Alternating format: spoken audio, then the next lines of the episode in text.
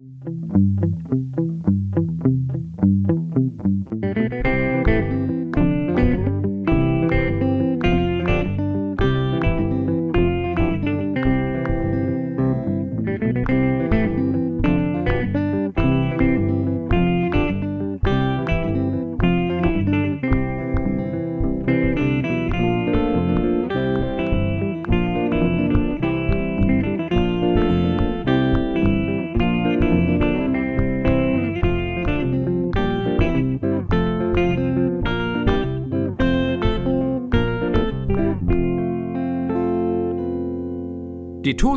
Hollywood-Schaukel, der TKKG-Podcast. Anna, ich habe TKKG gehört. Ach was. ja. Und zwar Folge 136, argentinische Entführung. Ja, ich weiß, du hast mir deine drei Worte geschickt und ich habe gar nicht darauf reagiert. Nee, hast du wirklich nicht. Was war da los? Na, du hast mir das halt irgendwie geschickt, als es bei mir halt nachts war, dann bin ich aufgewacht, habe ich es gelesen, dann waren noch ein paar andere Sachen danach, dann habe ich gedacht, ja, hat, hat anscheinend argentinische Entführung gehört. Gut, möchtest du raten, wie ich die Folge fand? Schlecht. Nein. Nein? Ach so, hätte ich jetzt gedacht. Ich fand die gar nicht so schlecht, muss ich sagen. Okay. Der Titel ist natürlich. Ja, der ist, der ist äh, Hardcore.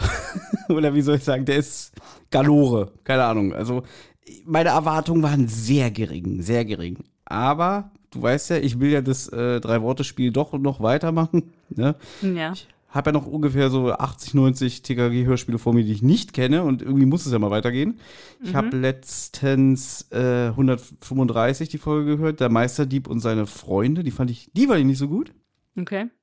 Aber die argentinische Entführung, muss ich sagen, die hatte irgendwas. Und da habe ich ja hier äh, den Rohrbeck erwischt in der Doppelrolle. Ah, okay, den habe ich jetzt gerade nicht im Ohr. Ich habe die Folge schon lange nicht mehr gehört.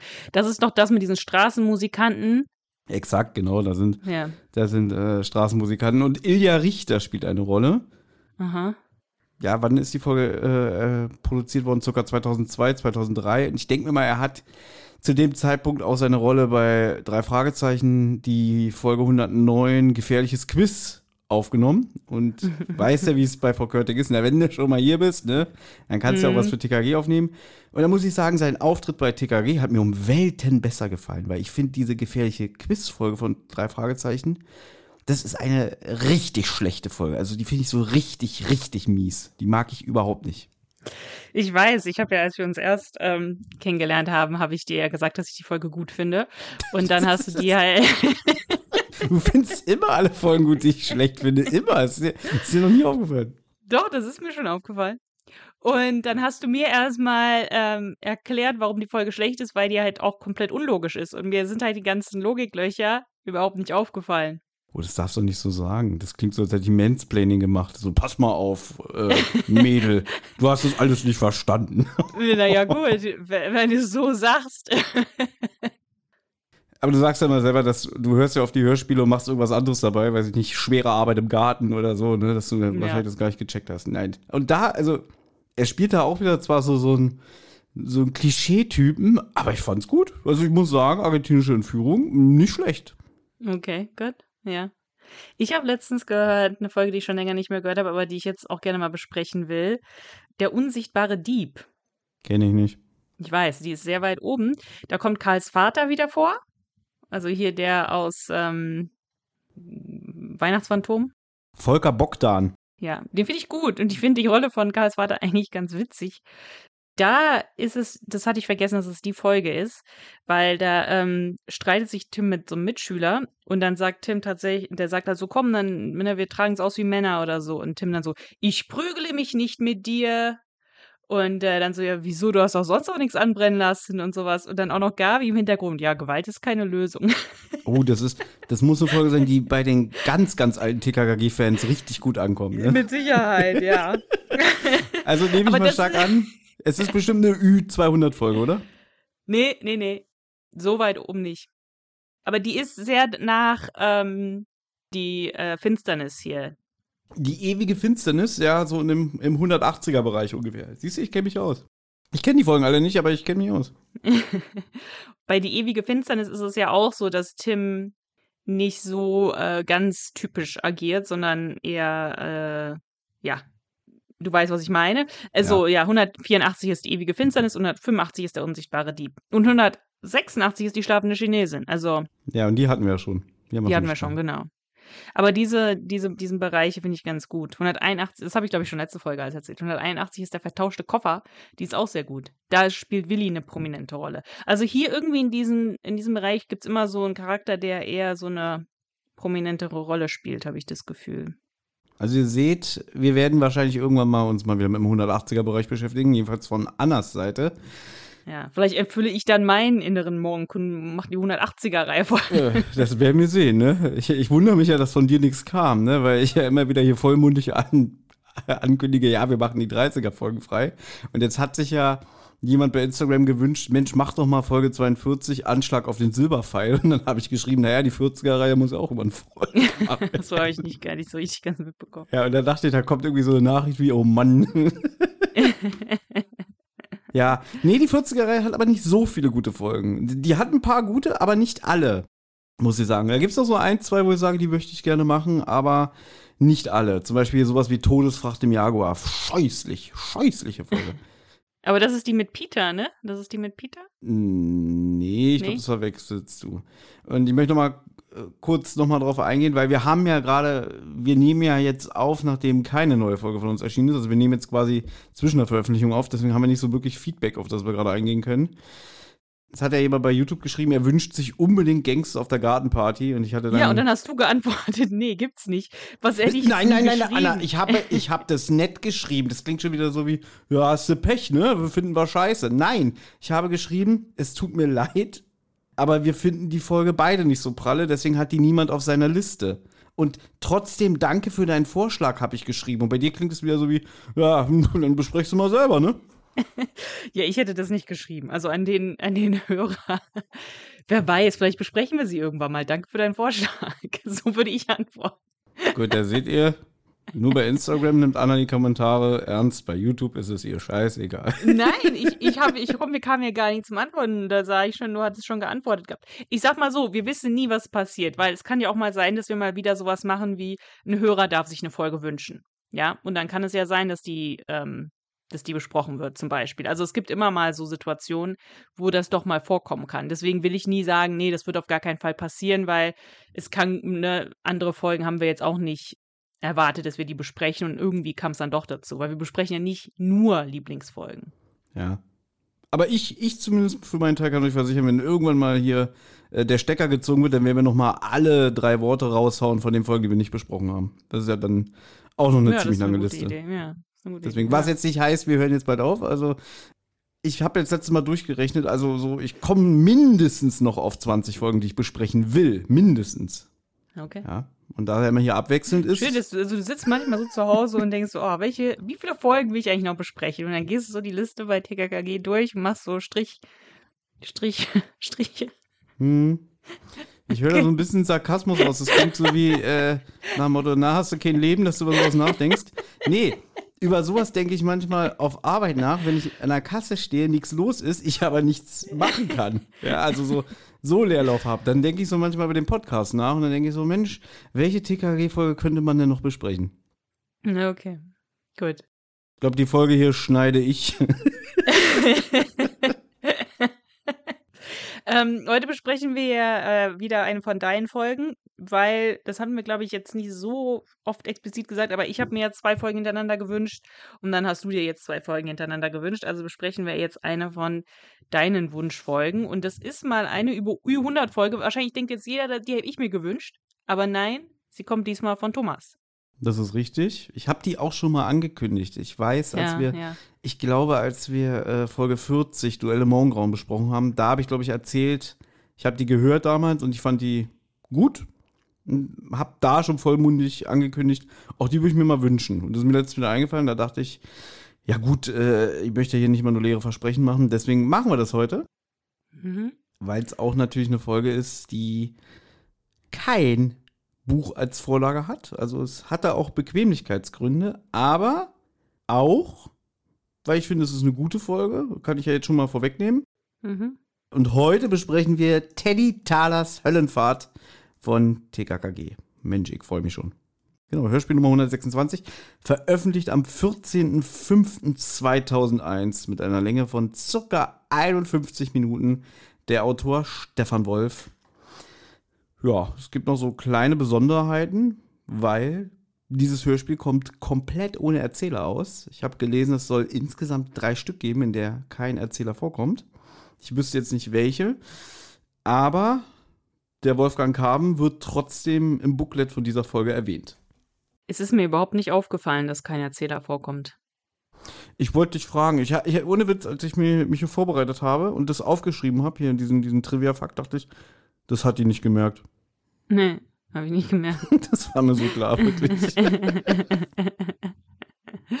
ja, jetzt wo du sagst, ja, beim Notizen machen hätte es mir auffallen können, weil ich ja wenn es der Erzähler sagt, sage ich meistens, ja, der Erzähler erzählt uns jetzt bla bla bla oder so. Aber ja, ist mir gar nicht aufgefallen. Na gut, interessant. Finde ich aber eigentlich, also ich finde es eigentlich sogar besser, wenn es den Erzähler nicht braucht, weil dann, ähm, ne, man soll ja immer sagen, show, don't tell, ja. Also man muss es ja, man muss ja die Story, sage ich mal, zeigen, nicht immer nur erzählen, nacherzählen.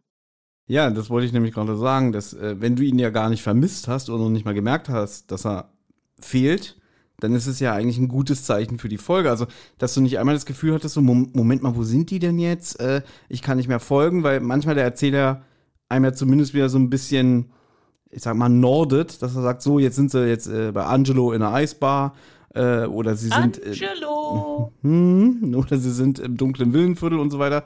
Und hier leider weiß, kann ich jetzt nicht sagen, ob man bewusst auf den Erzähler verzichtet hat. Oder ob man vielleicht gesagt hat, komm, wir machen mal ein Experiment. Mhm. Ja, oder vielleicht sogar äh, hat man ihn aufgenommen und dann aber gemerkt, ach, wir brauchen den gar nicht, den schneiden wir raus, der stört nur. Keine Ahnung, Gründe gibt es viele. Also, dass der Erzähler stört, kann ich mir nicht vorstellen. Oder vielleicht war die Tonspur unbrauchbar und man hat gesagt, komm hier, es geht auch ohne. Thomas, Spekulationen führen zu nichts. Ja, auch das wird später wichtig, ja, dieser Satz. Ja. Ja gut, aber es ist ein Podcast, dann kann man ja mal ein bisschen, bisschen, ein bisschen spekulieren. Gut, dann fangen wir an. Man wird ja auch wieder gleich direkt hineingeworfen in der ersten Szene, weil Tim, Karl und Klößchen bei Gabi ankommen. Also die hat die Jungs herbestellt und sie hat eine sehr wichtige Neuigkeit. Ja, sie erzählt, dass sie zufällig Informationen über einen gewissen Werner Bronk erfahren hat. Durch Kontakte ihres Vaters. Da habe ich mir notiert, dass der Fall durch Gabi ins Rollen kommt, die irgendwie, weiß ich nicht, eine Akte äh, von, von, ihrem Vater, der, der privates und berufliches strikt trennt, irgendwie gefunden hat.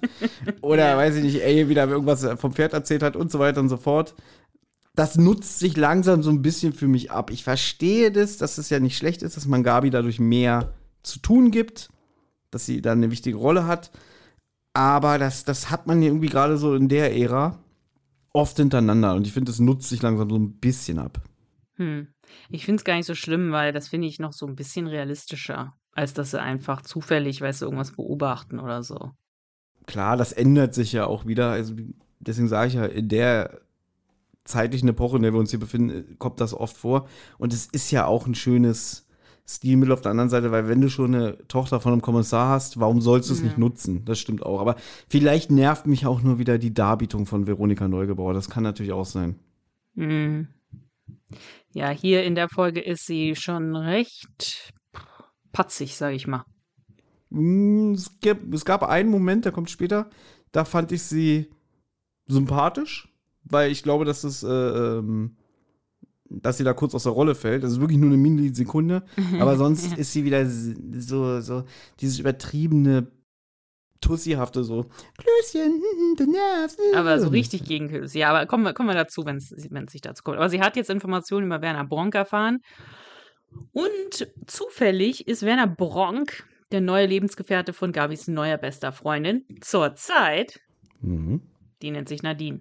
Sie betont es ja auch so schön. Irgendwie meine zurzeit beste neue Freundin. Das habe ich auch schon mal hier angesprochen, dass die ja öfter mal sowas hat. Und dann weiß ich nicht, äh, wie, wie ein Kleidungsstück vom Primark wird das dann irgendwie nach drei Wochen irgendwie weggeschmissen oder so. Es ist halt ungewöhnlich, dass halt auch ein Teenager sagen würde, ja, das ist meine neue beste Freundin zurzeit. Normalerweise denkt man, als Teenager, das ist meine beste Freundin für immer, weißt du? Auf der anderen Seite ist es aber eigentlich auch realistisch. Es gibt ja so eine Teenagerin, glaube ich, wo man irgendwie dann sagt, so, ah, ich hasse sie, sie, sie, sie ich habe dir die Wüste geschickt. Moment mal, letzte Woche war da doch noch BFFs, ne? Und dann so, nein, so das, das gibt's ja wirklich. Ja, das stimmt schon, ja. Aber ich glaube nicht, dass man da so ein ich weiß es nicht. Ich weiß nicht, ob man da, da trotzdem so weiß, ja, das kann sich aber leicht wieder ändern. Weißt du? Ich glaube, wenn man halt in dieser Phase steckt, wo man denkt, das ist die beste Freundin, dann denkt man nicht, dass, ja, zur Zeit ist das so, kann sich ja noch ändern. Weißt du, das Ja. meine ich. Aber bewusst, es wird nicht bewusst ausgesprochen. Dann würde Ja. jemand in dem Alter bestimmt sagen, irgendwie, das ist meine beste Freundin. Und nächste Woche ist es nicht mehr. Aber sie würde nicht sagen, meine zurzeit beste Freundin. Also das klingt ja, als würde sie das kalkulieren. Ja, ja. Aber vielleicht will sich da die Serie so ein bisschen selber auf die Schippe nehmen oder so, weißt du? Weil Gabi ja öfter mehrere beste Freundinnen hat. Und vielleicht ist das eigentlich eher so für den erwachsenen Zuhörer sogar. Keine Ahnung. Ja, immer wenn es dem Plot natürlich dient. Und ja, ich finde ich finde es jetzt nicht schlimm, ich finde es sogar witzig. Und ich glaube, dass das auch bewusst vom Wolf wieder so eingearbeitet ist als ironisches Stilmittel. Mhm. Gut, sie heißt Nadine. Genauso wie die von Opfer, erste, äh, Opferfliegen erster Klasse, ne? Nee, die ist Nadja. Nadja. Ach so, stimmt. Okay, sorry. Nadja. Na gut, Nadine. Glockner ist aber zurzeit auf einer Geschäftsreise. Das habe ich hier nur reingeschrieben, weil es später wichtig wird, weil sie ihn nie einschalten, weil er halt nicht da ist. Deswegen müssen sie halt andere Leute fragen. So, aber Gabi hat ja halt jetzt in dieser Akte gelesen, dass Werner Bonk eine lange kriminelle Geschichte hat und wohl Kontakt zur Drogenmafia aufgenommen hat. Er ist eigentlich gelernter Hotelkaufmann, wurde als Minderjähriger dreimal festgenommen wegen Diebstahls, saß zweieinhalb Jahre wegen Scheckbetrugs, Unterschlagung und schwerer Körperverletzung und hatte dann einen Job als Gebrauchtwagenhändler, dann als brutaler Schuldeneintreiber und jetzt ist er Immobilienmakler. Und das hat alles Gavi durchgelesen, gemerkt, durch einen kurzen Blick in die Akte, die auf den Boden gefallen ist während einer Taxifahrt. Richtig. Das sah. Sie hat doch irgendwie auf ihre Mama gewartet, ne? Ich, ich weiß es nicht mehr. Sie sagt doch irgendwie, ihr Vater und dem sein Kollege, mit denen ist sie zum Flughafen und dann kam die Mama, gleichzeitig ist gelandet und mit der ist sie dann wieder zurückgefahren. Ja, Okay, ja, ich habe es jetzt nicht mehr so ganz auf dem Schirm. Ja. Das ist auch nicht wichtig. Es ist nur wichtig, Ja, sie hat in dieser Akte geschnüffelt und ist jetzt dementsprechend natürlich der Auslöser für diesen Fall, also beziehungsweise das TKKG aktiv werden. Das kann man sagen. Mhm. Gabi tut jetzt natürlich die Nadine sehr leid, weil sie sieht den Bronk schon als ihren neuen Papi. Ja, und Genau. deswegen will sie natürlich sie vor diesem Schuft warnen. Mhm. Kurz, kurzer, kurzer, weil mir ist da so ein bisschen aufgefallen, deswegen hat mich das so an Nadja erinnert. Gabi scheint ihre Freundinnen, also ich will nicht sagen auszusuchen, aber es scheint so, als hätte sie viele Freundinnen, die mit alleinerziehenden Müttern leben, die sehr daran nagen, dass sie kein Papi haben. Bei Nadja war ja auch so. Ja, es ist aber von den ganzen besten Freundinnen, die sie im Laufe der Zeit ansammelt, eh, kann ich auch gar nicht so viele nennen. Also das ist ja wirklich dann immer nur wichtig, wenn es was mit der Fa- Folge zu tun hat. Ja, ich habe jetzt nur Nadja im Kopf, bin ich auch ehrlich, ja. Aber es hat mich, die Nadine hat mich ein bisschen an Nadja erinnert, von, nicht jetzt von der ganzen Persönlichkeit, aber von diesem, ja, äh, ist egal. Ja, Na, die, die, Nadine ist jedenfalls nicht so ein Ekelpaket wie die Nadja, weil Nadja ja, ja das stimmt, ja. äh, allein schon durch dieses irgendwie, ja, ich mag den Code, ich mag, ich habe den Namen schon von dem anderen Typen vergessen. Patrick. Äh, Patrick, genau. Patrick, wie sie die so gegeneinander so ausgespielt hat. Und das, äh, da ist ja die, Na, die Nadine hier äh, um Welten anders. Also die ist ja eigentlich eine ganz Liebe, muss man sagen. Aber zu der kommen wir gleich noch. Da gibt es auch noch das eine oder andere zu sagen. Ja, jetzt, äh, das, hab, das hast du hier schön raus, rausgeschrieben in den Notizen. Karl scheint etwas in Nadine verliebt zu sein. Das habe ich auch gemerkt. So, oh, Nadine, ja, das ist auch eine, eine nette. Ja, genau. Und ich trage das jetzt mal vor, was jetzt kommt, denn Tim denkt, dass der Bronk sich vielleicht noch bessern kann. Also, dass Tim jetzt denkt, ja, der hat eine kriminelle Laufbahn hinter sich, aber das kann doch sein, dass er jetzt irgendwie die Beziehung mit Nadines Mutter und äh, die Nadine als neue Tochter, Stieftochter, als Neustart sieht. Das halten die anderen von der Bande für unwahrscheinlich. Da habe ich mir aufgeschrieben, sehr ungewohnte Töne, ausgerechnet von Tim, weil er ist doch eher immer der Meinung, wer einmal stiehlt, dem ist nicht mehr zu helfen. Also das ist so, ist vorbei, das Leben. Ja, weißt du, hast du einmal im Kaufmannsladen Lutscher mitgehen lassen, Schwerverbrecher für immer. Der hat auch keine Chance mehr verdient. Und Tim trifft ja meistens mit seinen Spekulationen in Schwarze. Zitat, Spekulation bringt nichts. Ja, da hast du deinen, deinen Satz. Da könnte man hier als cleverer Ersthörer von dem Hörspiel schon mal stutzig werden. Fun Fact, ich war nicht so clever. ich habe es nicht gemerkt. Also, und ich habe ja die Folge, glaube ich, letztes Jahr zum ersten Mal gehört. Hm. Ja, es ist, es ist interessant, dass Tim derjenige ist, der sagt, naja, vielleicht ist er noch besserungswürdig und vielleicht hat er das Ganze, die ganze Krimilaufbahn hinter sich gelassen und, und dann sogar das Klößchen dann sagt, ja, genau, und nimmt jetzt Kontakt zur Drogenmafia auf und so. Normalerweise sind die Rollen, wenn überhaupt, eine ähm, ich weiß, was du meinst. Ne? Im alten Hörspiel, sagen wir mal so Folge 12 oder was weiß ich, Folge 18, wäre es auch andersrum gewesen. Da hätte Klößchen so einen Satz rausgehauen wie, na, vielleicht äh, will er sich ja ändern. Und da hätte Tim gesagt, jetzt, äh, Willi, jetzt laber doch nicht. Weil also, äh, das ist ein Schwerverbrecher. Guck dir doch mal seine Liste an an Verbrechen. So, so wäre es gewesen. Und am Ende genau, hätte, solche ändern sich nicht. Genau, und da hätte Klößchen wieder recht gehabt, wie es ja oft so war in den alten Folgen. Und dann wird es nicht mehr zur Sprache gebracht. Ja, aber was man hier eigentlich daraus ähm, lesen sollte, wenn man will. Ja, wenn ihr das Hörspiel noch nicht gehört habt, dann macht jetzt hier Pause und hört das Hörspiel, weil es ist ein großer Spoiler, der jetzt kommt. Tim hat natürlich recht. Ja, der Bronk ist kein Schwerverbrecher, aber wir kommen da später noch zu. Also Tim hatte natürlich recht, wie immer. Auf jeden Fall macht sich die TKG-Band jetzt auf, um Nadine zu warten und warnen. Schnitt zu warnen, habe ich gesagt. Nein, zu warten, hast du gesagt. Habe ich es ist egal. Internet ist heute schlecht. Ja, also um ihn zu, um Nadine zu warnen und wir schneiden rüber zu einem Gangsterdialog, den ich jetzt aber nicht als Gangsterdialog sehe, weil wir wissen ja, der Werner ist ja eigentlich ein guter, ne? Deswegen ist es ja ein Fake-Dialog. Ja. Ja, wer, besagter Werner sitzt mit einem Gangster namens Matuschke in seinem Auto, also das ist ein Porsche. Sie sind unterwegs und der Bronk fährt wie ein Irrer. Und jetzt Frage, Anna, darfst nicht weiterlesen? Du hast ja dieselben Notizen. Hast du ihn erkannt? Na, Anna, hast du ihn erkannt? Den Matuschke oder den, ähm, den Werner? Matuschke. Ich habe ihn nicht, ich kenne ihn, der hat auch schon andere Gangster gesprochen bei TKKG, oder?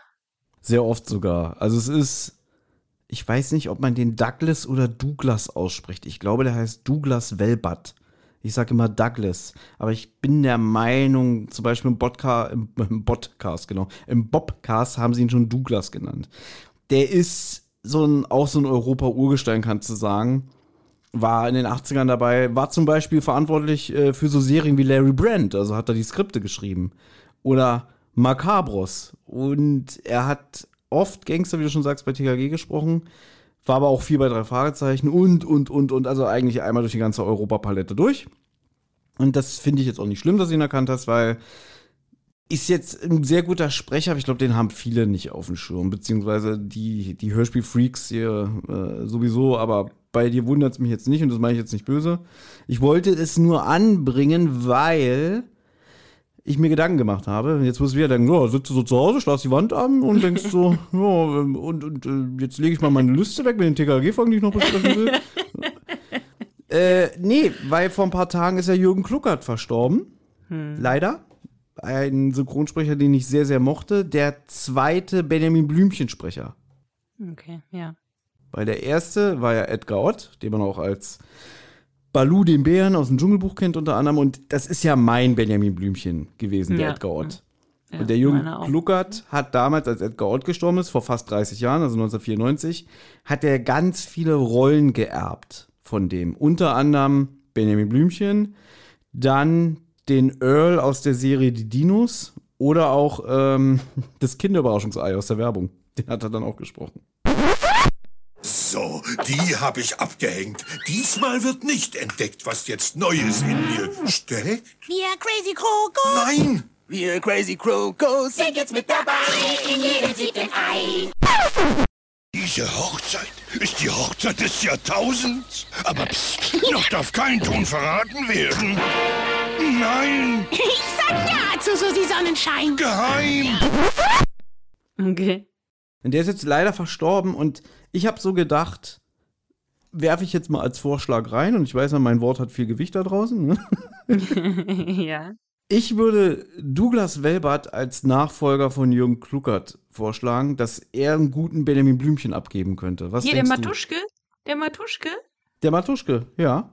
Puh, das kann ich mir jetzt schwer vorstellen, weil der ja hier so ein Bösewicht ist. Also da müsste ich ihn auch noch in was anderem hören. Also im Moment kann ich ihn mir nur vorstellen als Böser.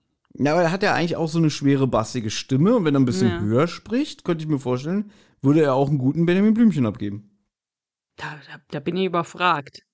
Aber der Jürgen Kluckert hat jetzt immer noch, jetzt in den alten, in den neuesten Folgen von Benjamin Blümchen noch den Benjamin Blümchen gesprochen. Hm, Ich habe gestern mal geguckt, das letzte, was mit ihm erschienen ist, jetzt 2023, war eine Klangreise. Also da, wo er geschnarcht hat, Benjamin Nein, die, geschnarcht. die ist noch vom letzten Jahr. Ich weiß, die müsste ich jetzt bei Spotify gucken, aber es ist jetzt, ich glaube, dieses Jahr ist kein reguläres Benjamin Blümchen-Hörspiel erschienen, äh, Okay. sondern nur irgendwie irgendwelche Sonderfolgen immer, sowas wie Ah, die, okay. die Klangreisen oder weiß ich nicht, es gibt jetzt auch so Mini-Hörspiele, die gibt es auch bei Bibi Blocksberg. Hm, Oder zum Beispiel bei Bibi und Tina, dieser BFF-Talk. ja. Aber gab, aber kurze Frage, bei Benjamin Blümchen gab es nur diese zwei Sprecher, also den ersten, den Edgar Ott und jetzt den Jürgen Kluckert, oder gab es noch andere, die Benjamin gesprochen haben? Nein, bislang nur der, der Edgar Ott und der Jürgen Kluckert. Ah, okay. Okay, krass, ja, dann müssen sie ja einen neuen suchen, ja. Mm, Klar, wenn sie die Serie weitermachen wollen, und ich meine, Benjamin Blümchen ist ja sehr erfolgreich, ist immer schwer, ein blödes, also, ein blödes Thema, wenn jemand so ein Erbe antreten muss. Deswegen, Ja. ich mochte Jürgen Kluckert sehr, weil ich, ich den sehr gerne gehört habe, aber als Benjamin Blümchen hat er für mich nie gepasst, muss ich Mhm. sagen. Aber da bin ich auch einfach so geprägt von Edgar Ott, weil deswegen sage ich halt, das ist mein Benjamin Blümchen. Dass Ja. das, äh, der hat das gut gemacht, aber das wurde mir dann auch irgendwann ein bisschen zu kindlich und so alles. Und ich meine, der Mann ist jetzt mit 79 Jahren gestorben und hörst du dir mal so eine aktuelle Benjamin Blümchen-Folge an, irgendwie klingt das so, pff, wie soll ich das sagen, ein bisschen anstrengend, für meine Ohren zumindest. Mhm. Ja, ich finde, ich fand auch schon als Kind ist mir, also als der Schnitt war oder so, ähm, fand ich das auch schon schade. Also ich fand die Stimme davor auch mal besser. Ja, aber wie gesagt, es ist immer unfair gegenüber einem Nachfolger, Ja, der so ein ja. Erbe antritt und äh, du weißt ja, wie es ist, dass es immer Leute gibt, die sagen, wie that's it, äh, die Serie höre ich nicht mehr und so weiter und so fort. Ne? Mhm. ja. äh, aber deswegen, Leute, leitet das weiter. Ich werfe Douglas Welbert als neuen Benjamin Blümchen in den Ring. Na, okay. Aber jetzt hier im Hörspiel geht's weiter mit Bronk und Matuschke. Und Bronk möchte bei Matuschkes Drogendeal mitmachen und 20 Zentner Heroin aus Spanien nach Deutschland schmuggeln. Äh, und der Bronk redet auch tatsächlich ein bisschen so, "Ah, Ich bin total motiviert. Ähm, und, und der Matuschke macht sich da auch so ein bisschen drüber lustig. Und der Matuschke sagt dann, naja, wir müssen dich erstmal auf Herz und Nieren prüfen, weil wir müssen uns unsere Leute gut aussuchen. Wir vom großen Geld, ja. Mhm, genau, so heißt, so, heißt, so heißt irgendwie die Organisation oder so nennen die sich selber, wir vom großen Geld. ja. Und plötzlich dramatische Situation, sie geraten in einen Unfall. Bronk fährt eine Radfahrerin um. Es wird zwar irgendwie gesagt, ich hatte Vorfahrt und was für eine blöde Kuh und so, ähm, und sie scheint tot zu sein. Und Bronk dann, ja gut, dann hauen wir jetzt ab, ne? Ja, ja, die steigen ja nicht mal aus. Also es passiert dieser Unfall und der Matuschke sagt auch, du hast die Radfahrerin erwischt. Ja, ja, selber schuld, ne? Und dann hauen sie ab. Mhm. Und dann ist auch so, finde ich auch gut, dann ist so, so nur das Geräusch vom, vom Wagen zu hören. Da ist mal so eine kurze Pause. Mhm. Und dann, weiß ich nicht, äh, kriegt der Matuschke sich auch wieder ein und sagt irgendwie so, Mann, du hast ja Nerven aus Stahl. Also ja. super, du passt ja richtig bei uns rein. So muss jemand sein, der bei uns anfängt, hier bei uns vom großen Geld. Das war ein Glücksfall für den Bronk, dass er diese Radfahrerin erwischt hat. Kann man ja so sagen, ne? Genau, genau. Also jetzt ist er sozusagen auf Herz und Nieren geprüft, ja. Der ist nämlich komplett kaltblütig, der Bronk. Also, naja, die blöde Kuh ist halt einfach mir im, im Weg gefahren. Wir können jetzt hier nicht warten, weil wir müssen ja, wenn wir jetzt die Polizei kommen, dann äh, haben wir natürlich ein Riesenproblem. Deswegen, naja. Ja, und dann werden sie nochmal so ein bisschen privat, ne? Dass er sagt irgendwie, naja, und gleich bist du ja bei deiner Freundin zu Hause, lässt dir gut gehen, ne? Und dann erzählt er ein bisschen über seine Freundin. Ich glaube, er sagt auch den Namen Michaela und auch den Namen Nadine von der Tochter. Ja. Sagt aber, ja, aber wenn ich bei euch einsteige, dann säge ich die sofort ab. Also die, die, Ja. die sind dann weg, die interessieren mich nicht mehr. Und da habe ich so gedacht, Ja, also wir haben sie jetzt gespoilert, dass der Bronk ein guter ist und für die Polizei arbeitet. Fand ich es ein bisschen dumm, dass er das überhaupt erwähnt, weil dadurch, dass er sie erwähnt, dämlich, ja. bringt er sie in Gefahr. Also er hätte ja auch einfach sagen können, äh, ich habe niemanden, aber gut, wenn sie dann jetzt beobachten oder so, dann hätten sie es auch so rausbekommen. Das stimmt schon, dass er vielleicht gleich von Anfang an mit offenen Karten spielt, aber ich finde es trotzdem dumm, dass er es überhaupt so erzählt. Ja, ich, ich weiß auch nicht, ob wenn du jetzt als Polizist so undercover arbeitest, ob du dann wirklich, also da haben wir das gesagt, der Bronk ist eigentlich undercover-Polizist. Ich weiß nicht genau, wie das funktioniert, aber es ist ja schon sehr riskant, den Namen von deiner Freundin und ihrer Tochter zu sagen, weil wenn du auffliegst, ja, dann sind die natürlich auch in Gefahr. Und irgendwie kann ich mir nicht vorstellen, dass ein Undercover-Polizist den echten Namen von seiner Freundin und, de und der, der Tochter nennt. Das ist, das ist wirklich dumm. Ja. Na gut, jetzt setzt Bronk Matuschke zu Hause ab. Also er sagt, Matuschke sagt, ich wohne hier, kannst mich hier rauslassen. Und es ist aber ganz in der Nähe von Bronks Wohnung. Also ich weiß nicht, ob der Matuschke da wirklich wohnt oder der nur sagt, hier, du kannst mich hier rauslassen.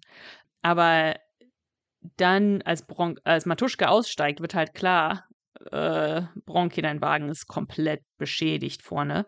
Man sieht, dass du einen Unfall hattest. Bronk ist natürlich sauer, ja, die blöde Kuh, ich könnte sie um. Hast du doch schon. Hm, Also der. Bronk macht das, macht das nicht schlecht. Also man, man muss sagen, wenn man das zum ersten Mal hört, denkt man tatsächlich, der Bronk ist ein Böser. Also ich habe das auch gedacht. Ich finde es auch ist gut, gut gemacht, dass man ihm das nicht ansieht, dass er halt ein Undercover-Polizist ist. Das wird nicht irgendwie so für den Hörer deutlich. Na gut. Auf jeden Fall, wir wechseln wieder rüber zur TKKG und die radeln ja jetzt zu Nadine. Und kommen natürlich an der Stelle vorbei, wo auch der Unfall passiert ist. Also, ja, Kommissar Zufall ist auch wieder mit dabei. Das muss halt sein. Also, da merkt man dann doch, dass es ein Hörspiel von Stefan Wolf ist. ähm, und sie sehen jetzt auch die Frau, die umgefahren worden ist. Und die sind auch alle total geschockt. Ne? Guck mal da, oh mein Gott, ist sie tot? Nein, sie lebt noch. Sie wird gerade in den Notarztwagen äh, gebracht. Und man hört dann so ein Gespräch zwischen Unfallzeugen und einem Polizisten. Äh, man erfährt, die Frau hat rote Rasterlocken, also sehr auffällig natürlich. Und die Augenzeugen streiten sich auch so ein bisschen. Der eine sagt irgendwie, es war ein Porsche. Nein, es war ein Land Rover. Es ist ein Vollidiot. Es war natürlich ein Porsche. Ja, und der Polizist ist so, so, so, relax, ja. Ich, ich notiere mir alles von euch. Ich finde es ein bisschen merkwürdig, dass da auf einmal vier, vier Augenzeugen sind, weil der Werner und äh, der Matuschke beide meinten, ja, das hat uns ja eh keiner gesehen und es ist ja hier auch total dunkel und dann auf einmal sind da irgendwie vier Augenzeugen. Ja, das stimmt. So, Anna, hast du ihn erkannt, den einen Augenzeugen? Na, Anne, hast du ihn erkannt? Nee. Ich habe nur eine einzige Rolle hier in dem Hörspiel erkannt und das wird ziemlich offensichtlich nachher, welche das ist. Deswegen habe ich nicht erkannt, nee. Schon wieder daneben. Na gut, zum Trost kriegst du trotzdem ein Stück von meiner Schoko ab. Ja, ich frage jetzt mal mit Absicht, weil letztes Mal hast Ich wollte gerade mir- sagen, aber du musst mich trotzdem fragen. Ja, das ist gut, dass du mich fragst. Ja. Weil letztes Mal hast du nämlich geschimpft und du hättest mich ja fragen können. Ich so, ja, und hättest du es gewusst? Nö. Deswegen mache ich das jetzt. Es ist Fabian Harloff, den man ja als, Hallo. als äh, Bohne aus die Funkfüchse kennt oder als, oh Gott, wie heißt denn der bei Gefahr im Verzug aus drei Fragezeichen? Jetzt habe ich den Namen vergessen. Brandon. Georgie Brandon. Georgie? Naja, hier der, der am Theater ist, der die drei Fragezeichen engagiert. Oder halt, Tim aus der Originalserie. richtig, das war der Tim aus der Original-ZDF-Serie, allerdings nur die ersten sechs Folgen. Das war ja dann in den anderen sechs Folgen ein komplett anderer, irgendwie so ein großer Blonder, wo alle immer sagen, irgendwie, der sieht überhaupt nicht aus wie Tim. Ja, Tim Harloff sah aber auch nicht aus wie Tim. so, Gabi ähm, erzählt dann, dass Nadine erzählt hat, dass der Bronk auch einen grauen Porsche fährt und ein totaler Raser ist. Das bedeutet, vielleicht hat Bronk also diesen Ur Unfall verursacht, ja. Und dann sagt Willi halt auch, äh, sag mal, der wird mir immer unsympathischer, der Typ. Jetzt erzählst du uns noch, dass er auch noch ein Raser ist, ja. Was findet denn Gabis, nicht Gabis, was findet denn Nadines Mutter an dem so toll? Und dann sagt Gabi halt, naja, er sieht sehr gut aus und, und er soll sehr nett sein und so. Und dann Willi, das kann nicht alles sein. Mhm. Und diese Intonation ist definitiv nicht Willi, das ist Manu selber. Also ich weiß nicht, ob es Ja. im Skript steht, aber ich glaube, das ist eher ein Manu-Gag. Das habe ich auch gedacht. Ja. Weißt du, was mir gerade auffällt? Das erinnert mich hier an eine deiner Lieblingsfolgen. Ha. Hier, Paket mit dem Totenkopf. Da ist doch auch diese Stimmt, ja. damals Ja. temporäre beste Freundin von Gabi, die ja sagt, irgendwie, sie ist ja auf die Party vom Detlef eingeladen und dann wird auch gesagt, ja, aber was will die denn von dem? Warum hängt die denn mit dem ab? Der ist doch scheiße. Naja, aber er sieht ja sehr gut aus. Ja. Das ist doch die Cousine. Ich dachte, das wäre Gabis Cousine. Weiß ich nicht. Das, das Cousine, äh, kann ähm, sein. Ja, da bist ihre Cousine, ja, ja. Und sie sagt, Gabi sagt zu ihr, was findest du denn eigentlich an dem und sowas? Und naja, nee, stimmt. Willi fragt, was findet sie, glaube ich. Und Gabi sagt, naja, sie sagt zwar, er ist irgendwie arrogant und so weiter, aber er, er sieht sehr gut aus. Ich finde auch, dass er gut aussieht, ja. Das hat ja auch mal eine Hörerin von uns geschrieben über einen anderen Detlef. Jetzt weiß ich gerade nicht mehr in welcher Folge. Es ist mir jetzt gerade entfallen, aber da hat sie auch so witzig geschrieben, unsere Hörerin, ähm, dieser andere Detlef ist zwar auch irgendwie ein Krimineller und so weiter, soll aber auch ein absoluter Hottie sein. das fand ich damals sehr witzig.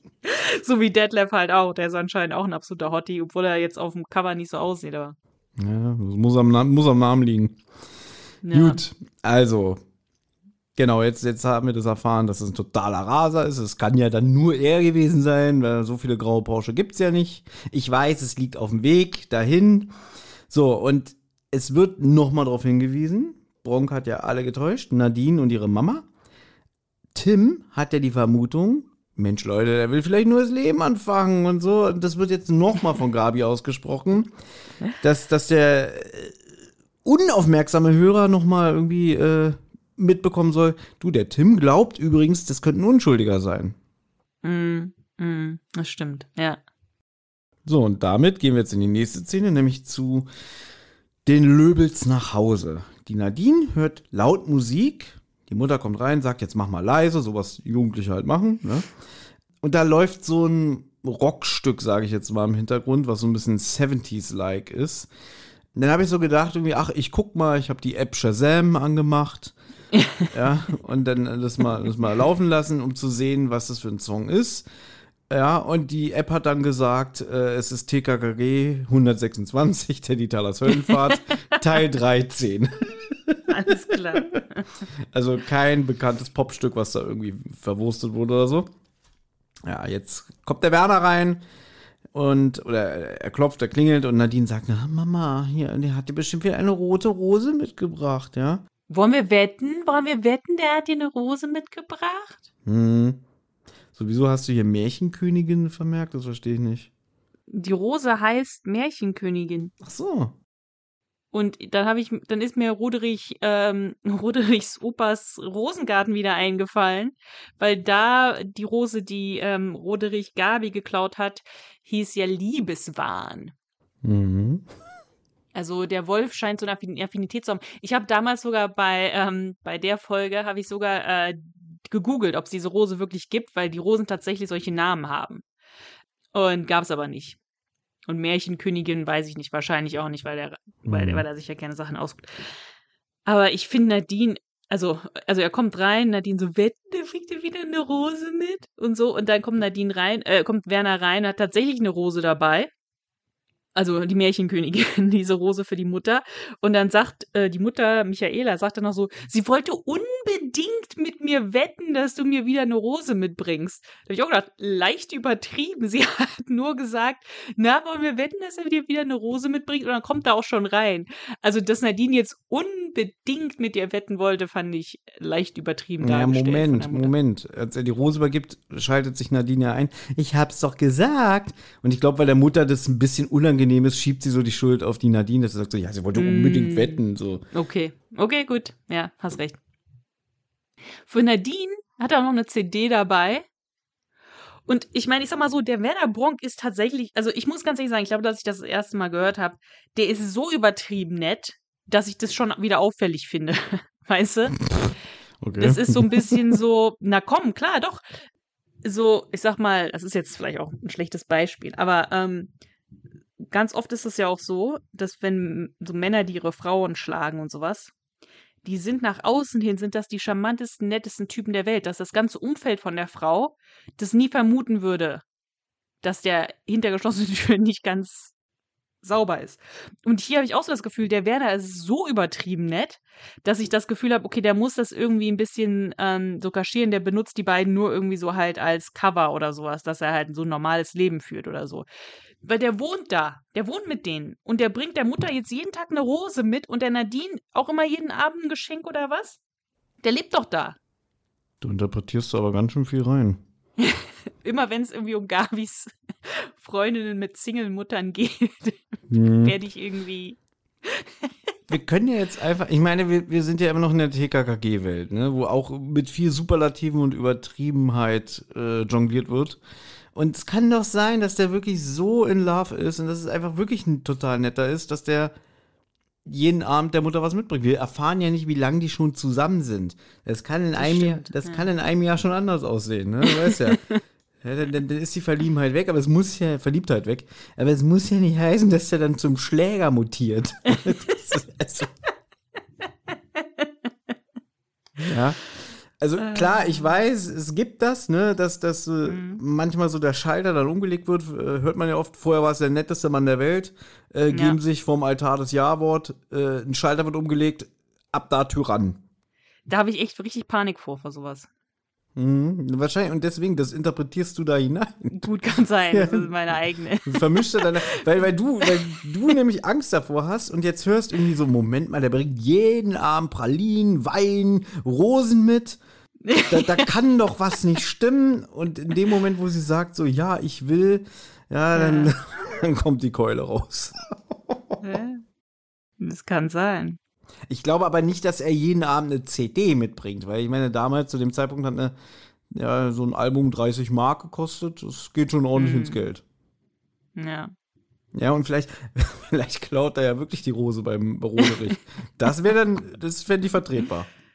Ja. Ne, ist, ja, ist ja Folge 126, das heißt, der Roderich und hier sein Opa sind ja noch auf freiem Fuß. Das kommt ja später. Ach so, stimmt, stimmt. Ja. Also, es klingelt an der Tür, TKKG kommt rein. Hallo, wir waren zufällig in der Gegend. Wollten wir mal äh, vorbeischauen. Und ja, aber Nadine ist ja auch wie, wie ein Schnellzug unterwegs. Wie gesagt, wir erfahren nicht, wie lange sind die zusammen, aber für die ist es ja schon ihr Stiefvater. Sie sagt es ja auch. Das ist meine Mama und mein neuer Papi. Ne? Und dann, Ja, mein, nein, nein, mein zukünftiger Schwie Stiefvater sagt Ja. es schon so. Aber die Mutter sagt, Nadine, jetzt ist mal gut. genau. Und ähm, ich muss, muss, muss auch sagen, ja, wenn der Werner jetzt nicht so ein, ähm, so ein Supermann wäre, wie er ist oder so, das könnte auch Leute ein bisschen sehr ähm, verschrecken, sage ich mal, ja, dass die Tochter irgendwie so komplett irgendwie am Rad dreht und erwartet, dass der Mann halt irgendwie ihr neuer Stiefvater wird und sich, ich, weiß ich nicht, also, naja. Anna, ich finde es aber trotzdem interessant, weißt du, da, da können Typen in TKKG-Hörspielen auftauchen, die erzählen, Ja. ich werde dich jetzt im Grab an eine Fliegerbombe, die da vergraben ist, fesseln. So, so, verziehst du keine Miene. Ja, aber irgendwie bei diesen, bei diesen Fällen, bei diesen alleinerziehenden Müttern und Töchtern und äh, Stiefvätern, da irgendwie, irgendwie interessiert mich das. ich weiß auch nicht warum. Aber ich finde es sehr merkwürdig, ich finde sehr merkwürdig, wie Nadine sich hier verhält mit diesem, also ich finde Nadine sehr, sehr nervig. Ich finde sie jetzt nicht besonders, Mm, sie ist sehr nett, sie ist sehr, sehr lieb, aber ich finde sie auch sehr naiv. Und ich finde auch die Sprechleistung von dieser Sprecherin katastrophal. Es kommt ja jetzt gleich, wird es ja noch schlimmer. Ja, das können wir jetzt mal ansprechen. Wie gesagt, TKKG ist ja da und jetzt kommt kein Erzähler, sondern so dieser musikalische Übergang mit diesem Song, den ich schon angesprochen hatte. Und dann Schnitt, wir hören, wie Nadine schnieft und schnüfft und mir ist schlecht. Also die haben ihr das jetzt erzählt, beziehungsweise rein Wein eingeschenkt, dass sie ver vermuten aufgrund ne, der Akte, die Gabi durchgelesen hat von, von ihrem Papi, ne, dass der, äh, äh, wie heißt der Werner, Dreck am Stecken hat. Und ja, die probieren sie ja so ein bisschen zu trösten und, und ihr gut zuzureden. Und dann kommt, glaube ich, so drei, vier Mal, ach, Ach Leute. Leute, es kommt eigentlich nur zweimal. Ja, aber zweimal zu oft. Ja, ja, aber man hat das Gefühl, es kommt irgendwie tausendmal, weil sie sagt es immer, sie, ne, ach Leute, und das nervt sowas von, obwohl es nur zweimal vorkommt.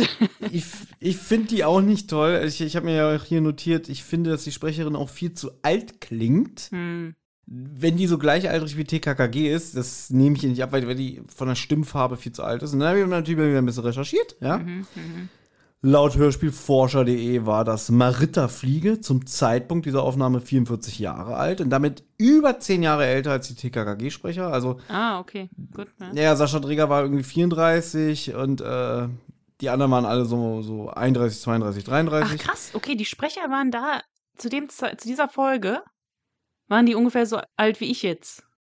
Na, Anna, die Folge ist von 2001. Aber das ist für mich halt irgendwie so so eine neue Folge, dass ich irgendwie nicht so das Gefühl, hab, was Sascha Dreger war da viel, der war da jünger als ich jetzt. Der war da jünger als du, das Das stimmt. finde ich krass. Ja, was soll ich denn da erst sagen? Hier, äh, es wird ja gesagt, dass der Werner 39 ist. Da so, toll. Ich bin, ich, bin, ich bin inzwischen älter als Werner. Stimmt, du bist älter als der Werner. Ich bin inzwischen älter als Homer Simpson. Homer Ja, Simpson ist, glaube ich, in der Serie 40. Also, das, das ist auch so ein Zeichen, wo du denkst, ach du Scheiße. Oh, mein lieber Scholli. Mm. Mm, Auf jeden Fall, äh, wie gesagt, das ist Maritta Fliege. Und die kennen wir aus Folge 19. Der Schatz an der Drachenhöhle. Dort Ah. spricht, sprach sie die blöde Rosa. Hey, da drüben sind die Motorradrocker. Sie kommen her. Neun sind es. Mit dieser blöden Rosa. Alle Mann ins Boot, äh, schnell! Hier die, die, Echt? die Okay. Freundin, für die Freundin von dem Ro- Rohrbeck-Rocker. Hätte ich nie erkannt. Das ist die da ganz am Anfang. Wenn, Ja, ja, ich wenn der, weiß. wie heißt der denn äh, hier? Rohrbeck, der, der wird doch lahmgelegt oder, oder äh, niedergeschlagen vom Tarzan und dann Rainer Plotzker. Danke. Und dann ist er auch so, so Ringelpiez mit anfassen, so, so, ich hau dich, ich hau dich. Ne, Ich schlag, geh weg, ich schlag mich nicht mit Weibern, ne? Ja. Das war die. Es tut mir mal leid, Rosa. Dein Freund ist wohl ins Wasser gefallen. Oh, ich schlag dir den Schädel ein. Ich kämpfe nicht gegen Weiber. Ich hau dich. Bleib doch stehen, du. Ah! Ach, Leute. Interessant. Ja, das hätte ich jetzt auch nicht erkannt. Ähm, so, sie reden jetzt über den Werner und sagen halt auch wieder, ne, es ist klar, dass du getäuscht worden ist, weil er klingt sympathisch, er wirkt sympathisch und dann sagt jetzt sogar Willi mal, anstatt Tim, ich würde sogar sagen, er ist sympathisch. Also irgendwie sind alle so verwirrt, weil der Werner Bronk halt wirklich so zuckersüß ist, dass alle den super nett finden. Ganz kurz, du hast doch auch so, hast du nicht so eine Netflix-Serie gesehen, hier You oder wie die heißt? Alle werden Ja. mich lieben. Was doch auch so ein eiskalter Ach, Killer ist auf, und alle. Deutsch, hat- auf Deutsch heißt das You, alle werden mich lieben. Ja. Dann, nee, warte mal, das heißt, glaube ich, äh, warte mal, wie heißt denn das irgendwie? Aber so, so in dem Dreh, warte mal, You, Netflix. You ist richtig gut. Ich weiß nicht, warum ich You so gut finde. Ich gucke selten solche Serien doppelt, also ne, nochmal. Aber da habe ich nochmal geguckt. Der deutsche Untertitel ist You, du wirst mich lieben. Du wirst mich lieben. Okay, ja, alle werden mich lieben, stimmt nicht. Bei ihm erkennen manche schon, dass er creepy ist. Ja, genau so, ja, so. Der ist halt auch, äh, ja, wirkt halt sowieso der, der perfekte ähm, Boyfriend und sowas. Und gut, aber mordet halt hinter dem Rücken. Er mordet immer so mit, aus Gründen, ne? Also, äh, er mordet halt irgendwie den, den Ex-Freund von einer Freundin von ihm, weil er halt nicht so nett ist und so. Das hast du gespoilert. Weil, ja, habe ich gespoilert, aber. Tim denkt jetzt vielleicht schon wieder, ja, dass der Bronk eine Chance verdient hat, weil vielleicht hat er sich wirklich gebessert und er hat nur diese kriminelle Vergangenheit und die Chance müssen wir ihm geben. So. Aber wenn er wirklich in dieses Drogengeschäft einsteigt, dann ist leider zu spät und dann muss seine Mutter auch einen Schlussstrich ziehen. Wo ich auch ein bisschen gedacht habe. Weil, weil, weil Tim hier wirklich so gnädig ist, das kennt man nicht von dem. Normalerweise hätte der Tim schon längst die Knochen gebrochen. Aber hier sagt er, okay, wenn ich jetzt äh, einen Zettel finde, drauf steht, ja, ich bin ein Drogendealer, dann kann ich nichts mehr machen. so ungefähr kommt das hier rüber. Ja, aber anscheinend, äh, gut, jetzt wo du sagst, vielleicht ist der Bronk halt tatsächlich so charismatisch, dass er selbst Tim um den Finger gewickelt hat, ja? Mit seinem, mit seinem Charme, den er da gerade versprüht hat. Ähm, ich finde aber halt auch witzig, Tim auch so ein bisschen naiv, ne? So, wenn sich aber herausstellt, er ist wirklich Drogendealer, dann muss seine Mutter einen Schlussstrich ziehen. Wo ich mir auch dachte, was meinst du, wie viele Frauen mit Drogendealern, Schlägern und so weiter zusammen sind? Hat doch keiner gesagt, dass Nadines Mutter dann wirklich einen Schlussstrich ziehen würde. Ja? Naja, gut, aber dann könnten ja TKKG nicht mehr mit Nadine verkehren, freundschaftlich. ja, das ist klar. Ne, weil die ja wüssten, die hängen mit einem Verbrecher ab. Ja. Was sie aber Nadine aber nicht erzählt haben, ist die Sache mit dem Unfall und dem und dass sie halt vermuten, dass der Bronk auch für diesen Unfall verantwortlich ist. Ähm, aber Tim fragt einfach nur nach dem Porsche und dann sagt Nadine, dass der Porsche in der Garage parkt. Ja, und da begeben wir uns jetzt auch hin. Man möchte sich diesen Porsche in der Garage mal näher betrachten. Und Tim schleicht vor, will in die Garage rein. Matuschke, den wir vom Anfang kennen, der bei Werner mit dem Auto saß, der ist in dieser Garage und ja, spricht noch und so, was machst du denn hier, Junge? Und alles. Und dann äh, blitzschnell wieder eine Räuberpistole aus der Tasche gezogen. Ja, wir, wir, wir haben hier einen Marder reinlaufen sehen. Da wollten wir mal gucken. Ne? Also siehst, das zieht sich durch. Beim Raubzug mit Bumerang, da war es ja zumindest eine echte Ratte. Ne? Hier wird gesagt, ja, ein Marder.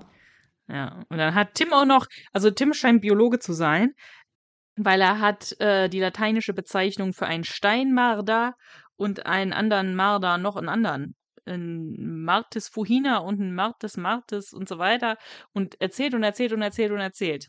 Und der Matuschke macht so mit, aber man weiß eigentlich, man merkt, dass er Tim nicht glaubt. Ich musste denken wieder an äh, an das äh, Neo-Magazin von Jan Böhmermann. Ich habe dir das mal gezeigt hier. Ja. Das war eins von er, Florentin Wilds ersten Beiträgen für, für äh, das Neo-Magazin, ja. wo er dieses Lied da singt über den Marder. Und das werden wir mal in die Shownotes verlinken. Ich finde es sehr witzig. Ich glaube, du fandest das richtig langweilig. Du erinnerst dich auch bestimmt nicht mehr. Ich kann mich nicht mehr erinnern. Nee. Ja? Vielleicht sollten wir es kurz hier einspielen. Machen wir. Die einen halten ihn für ein posierliches, einheimisches Wildtier. Doch sein schmusiges Fell, die großen Augen und sein flauschiger Schwanz sollten nicht darüber hinwegtäuschen, dass der Marder zum Töten geboren wurde. Der Marder raubt dir deine Frau und setzt sie in sein Marderbau. Kinderfresser, besser, besser, Marder sind im Stehen besser. Nagelschleuder, Raunen, Bäuche, Marderhunde sind die Seuchen. Auto haben sie zerbissen, Marder haben kein Gewissen. Marder sind des Teufels Brut, spucken Feuer, scheißen Blut. Hass und Tod der Mardermann, der Marder raus aus unserem Lande. Marder haben nicht zu vergessen, das letzte Einhorn aufgefressen!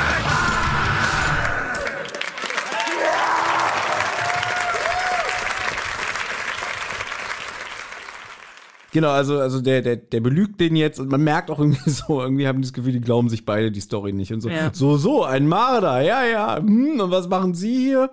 Ach ja, ähm, ein bisschen gucken hier, aber jetzt muss ich weiter, ich muss auch abschließen, geh mal raus, ne? Und dann, hm, ich hätte vielleicht doch noch nachgucken sollen, vielleicht sollten Sie nochmal aufschließen. Nein, nein! Das, ja. Ey, sehr schön. Genau, und der Matuschke haut jetzt ab. Ja, Tim erzählt jetzt, dass Matuschke, also hier, weil die haben ja alles mitbekommen, die anderen, also entweder ist er ein Autodieb oder er hat sich einfach nur für den Porsche interessiert, weil Tim hat mitbekommen, als er jetzt die die Tür abgeschlossen hat, hatte der keinen Schlüssel, sondern Dittrich. Und deswegen hat es auch ein bisschen länger gedauert. Und er hatte eine Digitalkamera dabei. Jetzt vermutet man, der Typ könnte ja ein Erpresser sein. Vielleicht, also wenn das wirklich stimmt und Werner hat die arme Frau überfahren, war er ein Augezeuge, Augezeuge, ein Augenzeuge und äh, genau, sammelt jetzt quasi Beweise. Ne? Genau. Gabi schlägt jetzt vor, dass sie morgen bei Bronx Arbeit vorbeischauen wollen, um zu gucken, ob der Porsche beschädigt ist. Und sie sehen jetzt auch irgendwie, dass der Matuschke halt irgendwie ein paar Häuser weiter in ein Haus reingegangen ist. Naja, gut, er geht ans Ende der Straße. Er, er, sagt ja auch noch, ich habe jetzt noch, ich muss noch jemanden besuchen, hier ja. in der Nähe. Und dann beobachten sie ihn und sehen, wie er in ein Haus geht und auf dem Schild steht Pierre Bleureau. Ja dann vermuten sie ja auch, das kann der aber nicht gewesen sein, das klingt ja, ja wie ein Franzose oder, oder wie jemand, äh, der romanische Sprachen beherrscht und der Typ sah eher aus wie so ein grober, blonder aus dem Norden, ja, so weiß ich nicht. Mhm. Ja, wie so, wie so ein Wikinger, sage ich jetzt mal, keine Ahnung. Gut, und dann ist wieder Schnitt. Wir sind in der nächsten Szene und jetzt sind wir halt bei Matuschko und dem Pierre Blaureau. Also wir sind, wir sind jetzt eigentlich mit dabei, was da jetzt passiert, nachdem er da reingegangen ist. Und dieser Pierre ist wohl der Chef der Drogenbande. Ich habe ihn erkannt, Thomas. Super! Dafür kriegst du auch ein Stück von meiner Schokolade ab. Na ja, gut, das zählt aber auch nicht mehr. Also wirklich. Nein, äh, komm, früher hätte ich den nie. Also ich glaube halt auch erst jetzt, also als Kind oder als Kind. Wie alt war, ja, ich war da schon noch ein Kind, ne? Ja, aber so oft, wie wir schon über ihn gesprochen haben. Und du merkst ja auch, wie oft er dabei ist. Ja, Lutz Mac Sollte man vielleicht mal sagen, Lutz Mackenzie. Ja, als, als, als Franzose hier mit, Als mit Franzose. Dialekt. Finde ich super. Ich finde finde Lutz Mackenzie immer super, wenn er mit so einem französischen Akzent spricht. Finde ich sehr witzig.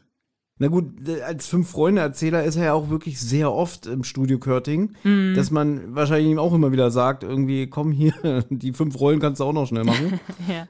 Aber es ist, er ist immer wieder ein Gewinn, man muss es immer wieder sagen. Ja, es ist wirklich ein super Schauspieler. Mhm. Dem kannst du wesentlich nicht den Einkaufszettel vorlegen, der spielt den super runter. Ja. Ja gut, Matuschke erzählt ihm jetzt vom Bronk und dem Unfall und dass Bronk halt deswegen ein sehr guter Kandidat für ihre Bande ist, weil er halt, der ist ein eiskalter Killer. Der hat die Frau umgefahren, ist einfach weitergefahren, er hat nicht mal mit der Wimper gezuckt. Und dann sagt Matuschke halt, das war halt seine Keuschheitsprobe. Ne? Also sie müssen jetzt sozusagen keine extra Keuschheitsprobe für ihn machen, weil er hat das sozusagen so bewiesen. Aber, also die trinken auch Wein und so, und dann ist halt, eigentlich ist es auch eine schöne Atmosphäre. Man muss auch die Atmosphäre mal in diesem Hörspiel loben, Mhm. muss ich sagen. So, also ich finde so Soundtrack-mäßig, geräuschemäßig kommt die Folge auch sehr, sehr gut drüber. Also sie, ich finde sie gut produziert. Ja, und äh, jetzt murmelt der Matuschke so, na, aber diese Frau, die wir da überfahren haben, irgendwie, irgendwie, irgendwoher kannte ich die. Äh, ui, woher kanntest du die? Und alles, ne? Ah, Ich habe die schon mal irgendwann gese irgendwo gesehen, keine Ahnung. Bei ihm dauert das Denken halt manchmal ein bisschen länger. Er kommt noch drauf. Und dann sagt hier äh, Lutz McKenzie, dann gehörst du schon zur Elite. Pardon. Das sagt der Lutz Mackenzie nachher vorher auch schon so. Der sagt erstmal, dann gehörst du schon zur Elite, Matuschke. Pardon, Matuschke. Und es gibt vorher auch einen Satz, wo er auch irgendwas mit Ü, jetzt habe ich, das hab ich mir leider nicht notiert, das wollte ich eigentlich noch machen, habe ich jetzt vergessen. Der sagt vorher auch noch einen Satz, wo er halt irgendwas mit Ü ausspricht und dann sagt Pardon und dann halt nochmal ähm, ohne das Ü. Aber ich finde das sehr witzig. Dann gehörst du schon zur Elite, Matuschke. Pardon, Matuschke. Aber ich finde einfach nur witzig, wie er halt diesen Fehler macht mit dem Ü und dann sich so korrigiert. Das ist, finde ich, äh, gefällt mir sehr gut. Matuschke. Ich übernehme mal die nächste Szene, weil ich äh, gern, gerne mit dir darüber sprechen möchte. Ja. Nächster Tag. Der Bronk geht aus dem Haus, unterhält sich kurz mit dem Hausmeister. Na, na, hast du ihn erkannt? Ha. Ähm, Nein. Das war Rüdiger Schulzki, den man äh, als Onkel Titus kannte, der aber inzwischen verstorben ist und so weiter. Haben wir auch schon ein paar Mal, glaube ich, über den gesprochen. War unter anderem dieser Stalker in Advent mit Knalleffekt. Ja, so kurz, kurzer Dialog. Irgendwie, guten Morgen, Herr Bronco. Tschüss, Herr Bronco. Wieso eigentlich Bronco? Weil ich muss immer an Branko denken. Hier Branko von. Branko von äh, ja, an dem muss ich immer denken. Wegen Bronco, Branko. Ich komme total durcheinander. Aber das heißt doch nur, der ist doch nur Bronk. Ja, also deswegen sage ich immer Werner. Ja, also Werner, ja, Werner holt den Porsche raus. Ich habe ihm das Du angeboten, weil ich bin ja der Ältere. Stimmt. ja, gut. Der holt jetzt den, Gara äh, den Porsche aus der Garage, weil er Nadine in die Schule fahren will. Ja. Und dabei verursacht er absichtlich einen Unfall, was die Nadine mitbekommt. Ja. Und ich kann es gleich schon mal sagen, ich verstehe nicht, warum diese Szene im Hörspiel überhaupt drin ist, weil sie hat keine Relevanz mehr. Es, also, es wird nicht mehr darüber gesprochen. Klar, die Nadine kommt jetzt raus. Was ist denn passiert? Ah, ich glaube, ich habe äh, Kupplung und Gaspedal verwechselt. Äh, ich bin wohl noch zu müde. Und dann sagt sie auch so, ja, aber morgens beim Frühstück bist du immer der Lustigste. Ja. Und dann sagt er, das ist so richtig dummer Dialog.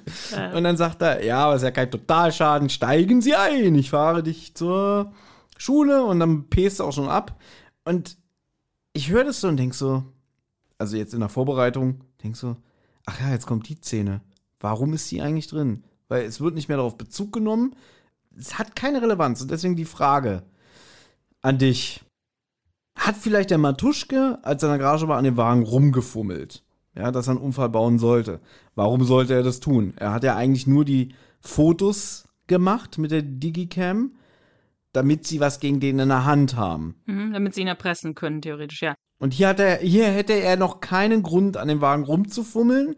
Äh, es sei denn, er hätte schon Verdacht gegen ihn, ne? dass er will, dass er stirbt. Aber das ist, ist ja Schwachsinn. So. Oder, was ich für eher wahrscheinlich halte, der Werner will selber die Spuren des Unfalls mit der Radfahrerin kaschieren. Ja, klar. Ich, ah, ich habe das so verstanden, die Szene, dass der Werner diesen Unfall absichtlich herbei, Herbeiführt. herbeiführt, Dankeschön, dass er diesen Unfall absichtlich herbeiführt, damit er eben, weil der muss ja, der mal, wenn die Nadine, wenn er die Nadine jeden Morgen in die Schule fährt, dann kommt Nadine raus und so, äh, dein Porsche ist ja ähm, im Eimer und dann muss der Bronx sich ja irgendwie erklären. Und deswegen hat er es gemacht, bevor sie eingestiegen ist, ja. Genau. Also so ist es für mich. Das ist einfach nur, um nochmal ähm, zu unterstreichen, dass Nadine nichts mitbekommt von dem ganzen Unfalldings und dass er halt ein Alibi hat, dass wenn jemand fragt, ja, warum ist denn ein Porsche im Arsch, dass er sagen kann, naja, ich habe halt äh, Kupplung und Gas vertauscht äh, morgens und dann ist Nadine sozusagen wie eine, fast wie eine Zeugin, dass sie sagen kann, ja, ich kam raus und auf einmal war da dieses Geschepper. Genau, richtig. Ich will gar nicht sagen, dass es schlecht ist. Ich finde, es wundert mich halt, dass darauf überhaupt nicht mehr Bezug genommen wird und dass das hier wahrscheinlich wirklich nur aufmerksame Hörer mitbekommen, weil es nicht mehr erwähnt wird und es auch nicht erklärt wird. Klar, das hätte vielleicht der Erzähler, wenn er dabei gewesen wäre, zum Schluss gesagt, irgendwie den Unfall, den Werner gebaut hat, diente übrigens nur dazu, um die, äh, um den Schaden zu kaschieren und so weiter und so fort. Aber also es ist eigentlich sehr clever.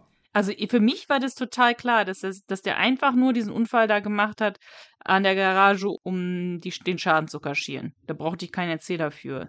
Ja, aber deswegen, es ist, wenn man nicht genau hinhört, verpasst man die Szene auch, finde ich. Weil halt darauf, ja, finde ich schon. Hm, okay, ging mir jetzt nicht so, aber okay. Gut, vielleicht habe ich da wieder zu sehr drüber nachgedacht, das kann natürlich sein. Ja, weil halt, wie ich schon sagte, nicht mehr so drauf eingehen wird. Aber wenn man jetzt drüber spricht, ja, na klar, der muss ja die Spuren irgendwie kaschieren. Ja, klar, irgendwie muss er das ja, ja. Na gut, jetzt sind wir wieder bei TKKG. Äh, die haben gerade eine Freistunde. Geht Nadine eigentlich bei denen auf die Schule? Weil in der Schule reden die gar nicht mit ihr. Aber TKKG haben jetzt eine Freistunde und reden darüber, was sie machen wollen. Ja, und was wollen wir jetzt machen in der Freistunde und so? Ja, und Klößchen so, ah, ich gehe hier in, in die Küche und krieg noch einen Snack. Mhm, er hat sich mit der neuen Köchin, hat sich mit der Genau. neuen Köchin angefreundet, ne? Genau. Und ähm, Gabi möchte spazieren gehen. Dann Karl auf einmal, ja, ich hab's! Ja, so ein bisschen wie, ja, ich mach's! Was denn jetzt schon wieder? Und Gabi rastet eigentlich komplett aus. Karl, was ist denn los? Und so jetzt so zu erschrecken und so, was soll das? Also ich fand sie da sehr, sehr unsympathisch. Ja, aber es, was ich ja vorhin gesagt habe, es gibt diese eine Millisekunde im Hörspiel, wo ich sie gut fand. Aha. Sie sagt ja, es ist auch so witzig, wie, wie Tim das so anmoderiert, irgendwie so, so, wir haben eine Freistunde, wie werden wir die denn nutzen, ne? Ja, und sie sagt, also ich werde spazieren gehen. Klößchen sagt, ich gehe futtern, ne? Und Tim sagt, na, ich werde mal Gabi lieber begleiten, damit sie nicht verloren geht. Dann lacht sie so ganz kurz auf und es klingt wie ein richtiges Lachen, also so wirklich so, Okay. als wäre ein Gag gewesen im, im Studio und also ich finde da sie realistisch oder, oder authentisch. Ich begleite dich, Gabi, damit du nicht im Park verloren gehst. Und du, Karl? Ey, Karl! Aber nur wirklich für diesen einen kurzen Moment. Also da fand ich, das fand ich gut, dass sie so herzhaft lacht, nach dem Motto so, "Mm, du willst gucken, dass ich nicht verloren gehe, alles klar. Okay, ja, das ist mir jetzt nicht so aufgefallen. Mir ist nur aufgefallen, wie sie sich dann aufregt über Karl. Und jetzt übernehme ich mal, Anna lehn dich zurück, ne? Weil jetzt kommt wieder eine Theorie. Ah, okay. Also, Karl sagt, ich hab's. Ja, was hast du denn? Passt auf. Ja, jetzt geht's eigentlich um den Hörspieltitel, nämlich Teddy Talers Höllenfahrt. Das ist ein Film, den Karl zuf zufällig gesehen hat, als er in den falschen Film gegangen ist vor ein paar Monaten oder so. Vor ein paar Jahren, glaube ich sogar. Oder vor ein paar Jahren? Nee, nee, nee, Nee? nee. Ich weiß es nicht. Es ist eine längere Zeitspanne vergangen, da hast du recht, aber ob es jetzt Jahre sind, oder doch kann sein, Jahre, ist ja auch egal. Es ist jedenfalls schon länger her. Er wollte sich eine Verfilmung von Shakespeares Sommernachtstraum ansehen. Wo ich so äh, sage, hm, Zwinker, Zwinker, genau Shakespeare, ne? Nachtigall, ich höre dir trapsen. Naja, das ist Karl. Den glaubt man, also dem glaube ich das. Nein, pass auf, pass auf, weil er, also ich habe mir hier notiert, ich glaube, ich habe Karl beim Lügen erwischt. Okay. Er ist ins Kino gegangen, ja, guck mir jetzt einen Shakespeare-Film an. Er hätte dabei Zeitung gelesen. als, Ja, als, er noch auf den Film. Film gewartet hat oder so, ne? Vielleicht ist er immer so eine halbe Stunde vorher schon da oder so. Genau, ich habe Zeitung gelesen. Es ist ihm auch sehr unangenehm, wie er das erzählt. Ich habe Zeitung gelesen und ich glaube, dabei habe ich mit dem falschen Auge hingeguckt und aus Versehen für den falschen Saal das Ticket äh, gezogen. Ich glaube eher, der hatte ein Date mit einer Mitschülerin. Nämlich, das ist ein Name, den ich mir ausgedacht habe. Okay. Olga Minna Reinacher, ja. Okay. Das ist ein, Go ein Gothic Girl und neu auf der Schule. Ja. Und der Karl, der wollte die beeindrucken ja, und hat gesagt, so, ah, wollen wir nicht mal äh, uns treffen und so. Und sie hat Kaugummi Kau und Ja gesagt und er hat auch alles bezahlt. Er hat das Popcorn bezahlt, er hat das Kino bezahlt, er hat sie abgeholt. Und dann sind sie in diesen Film gegangen und haben diesen primitiven mh, Streifen gesehen, hier Teddy Talers Höhlenfahrt. Er sagt es ja auch so schön. Ja, ich habe dann irgendwann gemerkt, äh, warum sind denn hier so viele schreiende Jugendliche, die Bier trinken und furzen und rülpsen. Mhm. Dann hat er festgestellt, das war ein absoluter Drecksfilm, also auch richtig schlechte Handlung. Ich musste da so ein bisschen an Turbo Kids denken. das wirst du nicht kennen. Nee. Ja, das ist auch so ein Kultfilm. Mir hat mal jemand erzählt, jemand aus meinem Freundeskreis, der war im Kino und da hätten die Leute auch rumgeschrien und also es war eine Mordsgaudi, aber haben sehr viel Müll hinterlassen, unter anderem auch Fäkalien. Aber darauf gehe ich jetzt nicht weiter ein. Damit habe ich jetzt nicht gerechnet. Mhm. Okay. okay. Okay. Turbo Kids, ja, guck, guck sie mal an. Ja, sicher. Genau. So, und jetzt hat er sich dann mit dieser Olga Minna Reinacher getroffen und die hat ihn danach einfach sitzen lassen. Die ist dann einfach mit, mit dem anderen äh, äh, abgehauen, ja. Aha. Und das ist Karl so unangenehm, Aha. dass er erstens diesen primitiven Film gesehen hat, zweitens da mit irgendeinem so Gothic Girl angebandelt hat und die ihn ja ausgenutzt hat, dass er sagt, ja, ich, ich, ich habe Zeitung gelesen. Okay. Hier, schöne, äh, schöne Fanfiction. Kann natürlich alles so sein. Karl steht ja schon beim bösen Spiel im Sommercamp. Da steht eine total auf Karl. Die ist auch ein bisschen frecher. Am Anfang ist Karl noch so ein bisschen interessiert, aber dann irgendwann äh, sagt er nein. Hat mir gefallen, aber ja. Ich finde aber auch interessant, äh, ja, dass Karl halt auch alleine ins Kino geht und so. Das ist schon mutig für so einen 13-Jährigen. Das machen ja so 13-Jährige eigentlich selten. Naja, es sei denn, du heißt Karl und liest vorher noch den Wirtschaftsteil in der Zeitung. Ja, ja, sehr klar, sehr klar. Der Film war natürlich absoluter Trash, aber Karl erinnert sich an das Stunt Girl in dem Film. Das war ein Unfallopfer. Sie hat rote Haare und Rasterlocken und wir haben das gar nicht so gesagt, aber so sah halt dieses Mädel aus, das überfahren worden ist. Und deswegen hat sie auch, glaube ich, so einen hohen Wiedererkennungswert, dass sie halt so feuerrote Haare hat, Rasterlocken, junges, junge Frau. So, es ist, ich finde es interessant, weil es ist mal wieder so ein Karl-Monolog, wo man merkt, er hat mal für einen Moment die Oberhand und das muss er so richtig, richtig so davon zehren. Weil er sagt nicht, Leute, ich habe sie erkannt, das war ein Stuntgirl in einem Film, sondern er sagt, naja, also es ist so gewesen, es ist bei Ted- Ted- Teddys Thaler Höllenfahrt, den Film habe ich zufälligerweise gesehen, weil ich wollte eigentlich das und das machen, bla bla bla. Das ist meistens so, weißt du, wenn Karl irgendwie so Informationen hat, dann, dann muss er das so äh, lang und breit erzählen, genauso wie hier. mit dem- Ausschmücken. Ausschmücken, so beim Haus ist heißes Gold im Silbersee und so mit der Bibel. Ja, aber ich kann ihn doch ein bisschen verstehen. Ich schmücke ja meine Geschichten auch immer sehr gerne aus. Ja, also manche Geschichten könnte man eigentlich in zwei Sätzen erzählen, aber ich muss dann Mhm. immer noch den ganzen Prolog dazu erzählen und so. Weißt du? Ja, ich weiß. Und was sie jetzt machen wollen, ist, dass sie bei der Pressestelle der Polizei anrufen wollen, um mehr zu erfahren, was jetzt mit der Frau passiert ist. Also ob sie halt überlebt hat und so weiter. Ja, das schlägt ja Gabi vor, weil die hat ja Kontakte, wie wir wissen, ne? Genau, aber Glockner ist nicht da, den können sie nicht fragen, also rufen sie halt bei der Pressestelle der Polizei an. Und das passiert halt jetzt in der nächsten Szene. Tim ist gerade am Telefon und erfährt dann, dass die Frau in dem Unfall gestorben ist. Clara U heißt. Aber jetzt hat plötzlich Tim einen Einfall und denkt, ich will noch mehr über die Frau erfahren, weil irgendwie schmeckt mir die ganze Sache nicht. Aber Glockner können sie halt nicht fragen. Die Pressestelle sagt ihnen halt nicht die ganze Wahrheit, denkt er. Und ähm, jetzt weiß Karl, dass man sie, dass man ja im Filmarchiv nachfragen könnte, denn er kennt den Archivar. Mhm. Er sagt ja auch, dass das so ein depressiver Typ ist. Also nachdem er mit dem telefoniert hat, meinte er, ja, ich habe ihm jetzt aber nicht gesagt, dass, das, dass ich nachgefragt habe wegen einer Frau, die wahrscheinlich beim Unfall verstorben ist. Das ist ein depressiver Typ. Ich glaube, das hätte er nicht verkraftet. Irgendwie so. ja. Nettes Detail.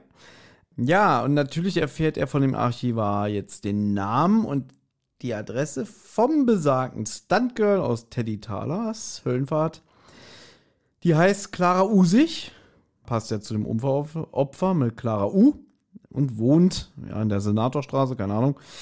Außerdem hat der Archivar verraten, vor 30 Minuten hätte schon mal jemand angerufen und die gleiche Frage gestellt. Da gehen natürlich die Alarmglocken an, ist ja klar. Und äh, jetzt möchte Tim bei Clara Usi anrufen und halten wir das mal fest. Die haben halt gerade von der Pressestelle, von der Polizei gesagt bekommen, nee, die Frau ist tot. Genau. Tim sagt, glaube ich nicht. So. Tim ruft jetzt bei Clara zu Hause an. Na, nochmal, no, kur- da, davor möchte ich noch kurz sagen, ja, also, äh, also Gabi ist halt wirklich auf 180. Ich glaube, wir haben auch ganz viele Sachen nicht erzählt, wo sie halt irgendwie so auf 180 ist. Weil Tim sagt halt so, ich will da jetzt anrufen. Und Gabi dann so, Tim, sie ist tot! Also komplett, komplett irgendwie, wo man denkt, okay, Gabi, jetzt fahr mal einen Gang runter, ja. Genau. Und jetzt ruft er bei der zu Hause auch noch an, sie geht nicht ran. Und dann Ja. sagt er, fahr jetzt hin. Also, dass er wirklich da nicht locker lässt. ist eigentlich schon krass. Nur weil Karl sagt irgendwie, ja, die sah aus wie das Stuntgirl aus diesem Film. Das ist irgendwie sehr dünn. Ja, ich finde halt auch, da anzurufen ist halt natürlich auch dämlich, weil natürlich wird sie nicht rangehen, wenn sie eigentlich tot sein soll. Also es ist ja auch unrealistisch, dass sie jetzt anruft, äh, dass sie jetzt abhebt und sagt, ja, hallo, hier ist Clara Usig. Ja, und zu der schalten wir jetzt auch rüber. Sie lebt! und sie telefoniert gerade mit ihrem Freund Friedbert, ein sehr schöner Name, wie ich finde. Und ja, erzählt ihm auch, ja, pass auf, ich muss weg. Ich werde für eine Woche verreisen. Nein, es gibt keinen anderen Mann, mach dir keine Sorgen, aber ruf nicht an, komm auch nicht vorbei.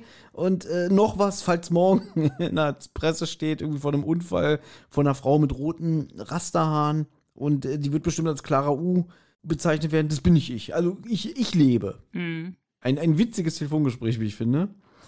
Ja, dann klopft aber plötzlich an der Tür und sie macht nicht auf. Sie ist sehr nervös. Und dann hört man es im Hinterzimmer klirren. Es bricht jemand durch ihre Hintertür ein. Und es ist besagter Matuschke. Der ist nämlich auch nicht auf den Kopf gefallen. Der hat ja gesagt, bei ihm dauert es ein bisschen länger. Der hat genau das Gleiche eigentlich rausgefunden wie TKKG. Er war derjenige, der auch bei dem Archivar angerufen hat, weil er dachte irgendwie, hm, kommt mir irgendwie bekannt vor. Der war bestimmt mit Karl im Kino. Der war gerade im Kino, genau, richtig. Ne? Alles äh, durchschaut und damit ist jetzt auch Werner Bronk eigentlich ja, de- demaskiert bzw. durchschaut. Es wird ja immer von dieser komischen Keuschheitsprobe gelabert, was mir, was mir auch so ein bisschen nervt, ne? Matuschke denkt jetzt, Bronk sei ein verdeckter Ermittler, ja, und fragt Clara auch irgendwie, ja, du, du steckst doch mit drin und er lobt sie ja auch für ihre Darbietung, dass er auch fragt irgendwie, wie oft habt ihr das eigentlich geübt? Das sah ja so echt aus. Also Respekt, hast du gut gemacht. Und Clara sagt halt, ich weiß nicht, worum es geht. Ich war, ich wurde nur als dieses Stuntgirl engagiert. Ich habe keine Ahnung. Ich kenne den Bronk überhaupt nicht. Ich habe nie mit dem irgendwas zu tun gehabt. Das glaubt er ihr zwar nicht, aber er sagt, ist auch egal. Ähm, ich weiß jetzt, dass der Werner ein falsches Spiel spielt und da blenden wir aus. Gehen wir rüber zu TKG. Die sind jetzt auch auf dem Weg zu Clara. Ja, und sie wiederholen eigentlich alles, was wir gerade schon erfahren haben. Und äh, du hast sie notiert, selbst sie reden von einer Keuschheitsprobe. Mhm. Eigentlich witzig, so, so bekloppter Begriff und selbst TKG verwendet ja, den. Ja. Weil Drogenbosse ja damit die Mitglieder oder Neuanwärter auf Herz und Nieren prüfen, habe ich mir aufgeschrieben. Ich finde es schon krass, wie TKG parallel diesen Plan vom Bronk rausbekommen haben. Also, das ist wieder diese Portion Kommissar Zufall, die hier eine Spur zu krass ist, wie ich finde. Aber ich finde es halt hier, wie gesagt, ein bisschen jammern auf hohem Niveau. Ein Begriff, den ich in letzter Zeit sehr oft sage. Aber es ist, es ist so. Ich finde es hier okay, weil es äh, so ungewöhnlich ist, dass Karl diesen Film gesehen hat. Und dass es halt so ein ungewöhnlicher Film ist und so. Ich weiß, theoretisch könnte man sagen, natürlich mega Zufall, dass Karl extra so einen Film guckt. Das ist würde ja nie passieren. Aber hier finde ich es ganz witzig, weil es halt irgendwie schon, schon wieder so absurd ist und dass Karl hier auch mal so ein bisschen eine prominentere Rolle hat und dass er so einen Film guckt, was ja alles, alles ist so ein bisschen absurd daran, ne? Dass Karl würde ja nie so einen Film gucken, wenn vielleicht Willi noch, ja. Ich finde es eigentlich ganz gut. Normalerweise wäre es nämlich Tim, dem das passieren würde. Und äh, ja, irgendwie, irgendwie mag ich das eigentlich, dass es so ein komischer Zufall ist und dass halt, dass so ein, dass so ein Drogenboss, äh, wie Matuschke den Film gesehen hat, könnte man sich vielleicht noch denken, so ein primitiver Typ, aber das halt auch noch, ich weiß nicht, hier gefällt mir das mit dem Zufall eigentlich. Ja, weil es nicht. Wie, wie soll ich es ausdrücken? Es ist natürlich leicht überzogen, aber es überspannt den Bogen nicht. Also da haben wir schon Folgen gehört, wo es so mit der Brechstange einem aufgezogen Mhm. wird. Also ja, ich finde es auch hier, es stört mich hier nicht. Ja. Na gut, dann kommen sie bei Clara an und wundern sich auch, das fand ich ganz interessant, dass wie heruntergekommen die Gegend aussieht und dass sie wohl anscheinend nicht besonders viel verdient als Stuntgirl. Dann finde ich Karl sehr witzig. Er meint, naja, Stuntmänner und Frauen können nur ein bis zwei Monate im Jahr arbeiten und den Rest der Zeit liegen sie im Krankenhaus. Da habe ich auch gedacht, ich glaube, Karl ist sich nicht so ganz bewusst darüber, über den Job äh, ähm, eines Stuntmans. Und hier ist auch ein Beispiel, wo Gabi richtig mies ist. Hier habe ich es mir mal notiert, aber es gab, glaube ich, noch viele andere Beispiele. Willi sagt, ich werde Schokoladenfabrikant wie mein Vater. Und Gabi aus dem Hintergrund, toll. Hm. Total blöd, oder? öfter mal so Sachen, so ich, so, so dieses, was sie ja ganz oft macht, dass sie so im Hintergrund so weiter murmelt, Ja. wenn schon längst jemand anders spricht. Ich habe mir das, ich will mir das auch gar nicht notieren, aber es gab auch so eine Stelle, wo sie irgendwie, sie meckert und, und Klößchen sagt was und Tim redet schon längst weiter und sagt sie so im Hintergrund sowas wie, danke. Das will, Ja. will ich mir auch nicht aufschreiben, aber das nervt. Das ist halt Ja. dieses, sag's ja immer wieder, das ist so, so ein Charakterzug von Gabi, den ich nicht mag. Ja, mir fällt jetzt noch eine Szene ein, wo das auch passiert ist. Und zwar ähm, geht's da, als sie am Anfang über Werner Bronk reden und das Willi sagt auch so, naja, es, es haben sich auch schon Leute geändert und sowas oder so, es gibt noch Hoffnung. Und sie sagt so, ja, Willi, selbst mit deinen Essgewohnheiten kann es noch was werden oder kann sich noch was ändern. Aber halt in so einem unfreundlichen Tonfall, wo ich mir wirklich denke, wie, warum, also das finde ich schon so, wo ich mir denke, warum will man denn dann mit so jemandem befreundet sein? Also wenn ich Willi wäre, hätte ich überhaupt gar keinen Bock auf Gabi. Weil die, äh, gleich kommt noch wieder was. Ähm, also die ist echt, gibt dem Willi hier nur so kleine Seitenhiebe. Aber da muss ich kurz fragen, haben wir das mal im Podcast besprochen oder, oder privat? Da habe ich doch gefragt, so meinst du, die wären miteinander befreundet, wenn Ja. Tim nicht wäre? Das hast du, glaube ich, auch schon mal im Podcast, aber das ist irgendwie so, ja, das hast du schon öfter gesagt, dass du glaubst, die beiden sind nur befreundet wegen Tim. Genau, der hält den Haufen zusammen. Ja, ja, der hält den ganzen Haufen zusammen. Ja. Ich glaube auch nicht, dass Gabi und Karl äh, befreundet wären, wenn Tim nicht wäre. Also diese, diese Kombination wirkt, funktioniert nur als Gruppe, außer jetzt vielleicht äh, Tim und Willi. Aber ansonsten, glaube ich, funktioniert das nur als Gruppe. Das stimmt, also ich nehme halt auch Tim und Willi auch diese tiefere Freundschaft ab, so Hm. wenn, wenn die solo unterwegs sind, also ohne die anderen beiden. Ja. Hm. Gut, also man geht jetzt zur Hintertür, man stellt fest, hier ist jemand ge äh, gewaltsam eingedrungen. Und dann entdecken sie Clara gefesselt und geknebelt und befreien sie natürlich. Natürlich stimmt alles, was TKKG rausgefunden haben. Es stimmt alles und sie erzählt, ich kenne den Werner ja gar nicht. Also man hat mich engagiert von der Polizei, aber den habe ich nie gesehen. Äh, äh, und diesen Stunt, den habe ich mit einem anderen Polizeibeamten geübt. Der Porsche sei nur geliehen. Und jetzt sagt man natürlich, okay, wir müssen Werner warnen, weil der Matuschke ist doch bestimmt auf dem Weg ja, zu ihm nach Hause. Und der wohnt ja jetzt äh, bei, bei den Löbels, ne? Moment, mal kurze Frage. Meinst du, der, meinst du, der Porsche vom Werner ist gar nicht sein eigener Porsche, der ist einfach nur geliehen? Das sagt die Clara. Aber ich dachte, vielleicht haben die das nur geübt mit irgendwie einem geliehenen Porsche. Aber ja, irgendwie sagt sie so, dass der Porsche sei nur geliehen. Gut, ist auch ein bisschen erstaunlich, wie der Bronx sich mit so einem Polizisten gehalten Porsche leisten kann. Also das würde ja eher dafür tippen, dass er vielleicht doch irgendwo in einem Drogengeschäft seinen Finger im Spiel hat. Ja, schon. Aber das, das, das würde jetzt zu weit führen, das zu thematisieren, wie ist er an den Porsche gekommen. Ja. Das, ne, hat er bestimmt mal geklaut. Oder, Oder auch als Ahnung, so. Immobilienmakler. Na gut, wenn er irgendwie für Millionäre Immo- Immobilienmakler ist, vielleicht, ja. Ja, aber der Matuschke weiß ja nicht, dass er Immobilienmakler ist. Für den ist er einfach nur ein Verbrecher. Ja, ja. Na gut. Jetzt ruft Gabi bei der Michaela Löbel, also Nico, du hast ja Nicoles Mutter geschrieben. Du meinst Nadines Mutter. Nadine. Die Namen, alle N-Namen sind alle so Ja. ähnlich. Nadine, Nadja, Nicole. Nadines Mutter, ja. Und dann sagt die irgendwie, ähm, ja, ist der Werner da? Nee, nee der, der der ist nicht da. Ja, kann ich die Nummer haben? Von, von seinem Büro? Nee, der ist unterwegs mit dem Klienten, der kommt erst heute Abend wieder. Das kann noch dauern. Aber die Frau Löbel gibt dem, gibt der Gabi schon die Nummer. Sie sagt nur, ich habe aber auch gerade beim Werner angerufen, aber er nimmt nicht ab. Dann denkt Tim irgendwie, das ist, das finde ich jetzt ein bisschen merkwürdig, dass die Frau Löbel sich komisch angehört hat. So wie als würde jemand ein Messer, äh, ein Messer an die Kehle setzen. Ja. Also das fand ich halt alles ein bisschen jetzt so, okay, sie haben vermutet. Also, wenn der jetzt bei dir, dass das sozusagen der Matuschke jetzt schon bei der Mutter ist, um halt da auf den Bronk zu warten. Und die warten halt, dass, da- dass die jetzt darauf warten, bis der Bronk nach Hause kommt abends. Aber dann sagt Gabi halt, nein, der Bronk kommt immer zum Mittagessen nach Hause. Bronk ist ja super Papi und Stiefvater und Mann und was auch immer. Dem ist das sehr wichtig. Der kommt immer aus der Arbeit zum Mittagessen nach Hause. Also wollen TKKG ihn jetzt abfangen. Aber das dazwischen, da ist auch nochmal wieder so eine, so so eine Kabelei zwischen ähm, Willi und Gabi, ja. Und zwar ruft Gabi, das finde ich Willi aber auch ein bisschen komisch, ruft Gabi bei Michaela, äh, Michaela an und dann klingelt's. Düt. Düt. Und Willi im Hintergrund, das dauert. Und Gabi dann so, ja. Ja, also auch total genervt. Ja gut, also das ist, den ihr Verhältnis ist nicht ganz so gesund. Nee, vor allen Dingen nicht in dieser Folge, nee. Es wurde ja gesagt, äh, der, der Werner kommt immer zum Mittagessen nach Hause. Das ist ihm wichtig, ne? Also noch mehr Zeit hier verbringen. Also der ist ja wirklich sowas von in Love mit den beiden. Ja. Der will ja wirklich ständig da bleiben. Ja. Genau. Und dass man sagt, es ist gleich zwölf, wir müssen uns beeilen. Ja, man fährt jetzt hin im Mini von der Clara. Und ähm, man sieht gerade den Bronk vorm Haus ankommen. Und Gott sei Dank ist die Wohnung ja nach hinten raus, denn sonst würde ja Matuschke vielleicht schon an der Gardine stehen und sehen, ah, da kommt er. Mhm. Nein, man hat jetzt noch genügend Zeit, um ein, ein längeres Gespräch zu führen. und die sind, die sind auch entspannt, Mhm. finde ich. Ja, also so, so gerade der Werner gleich.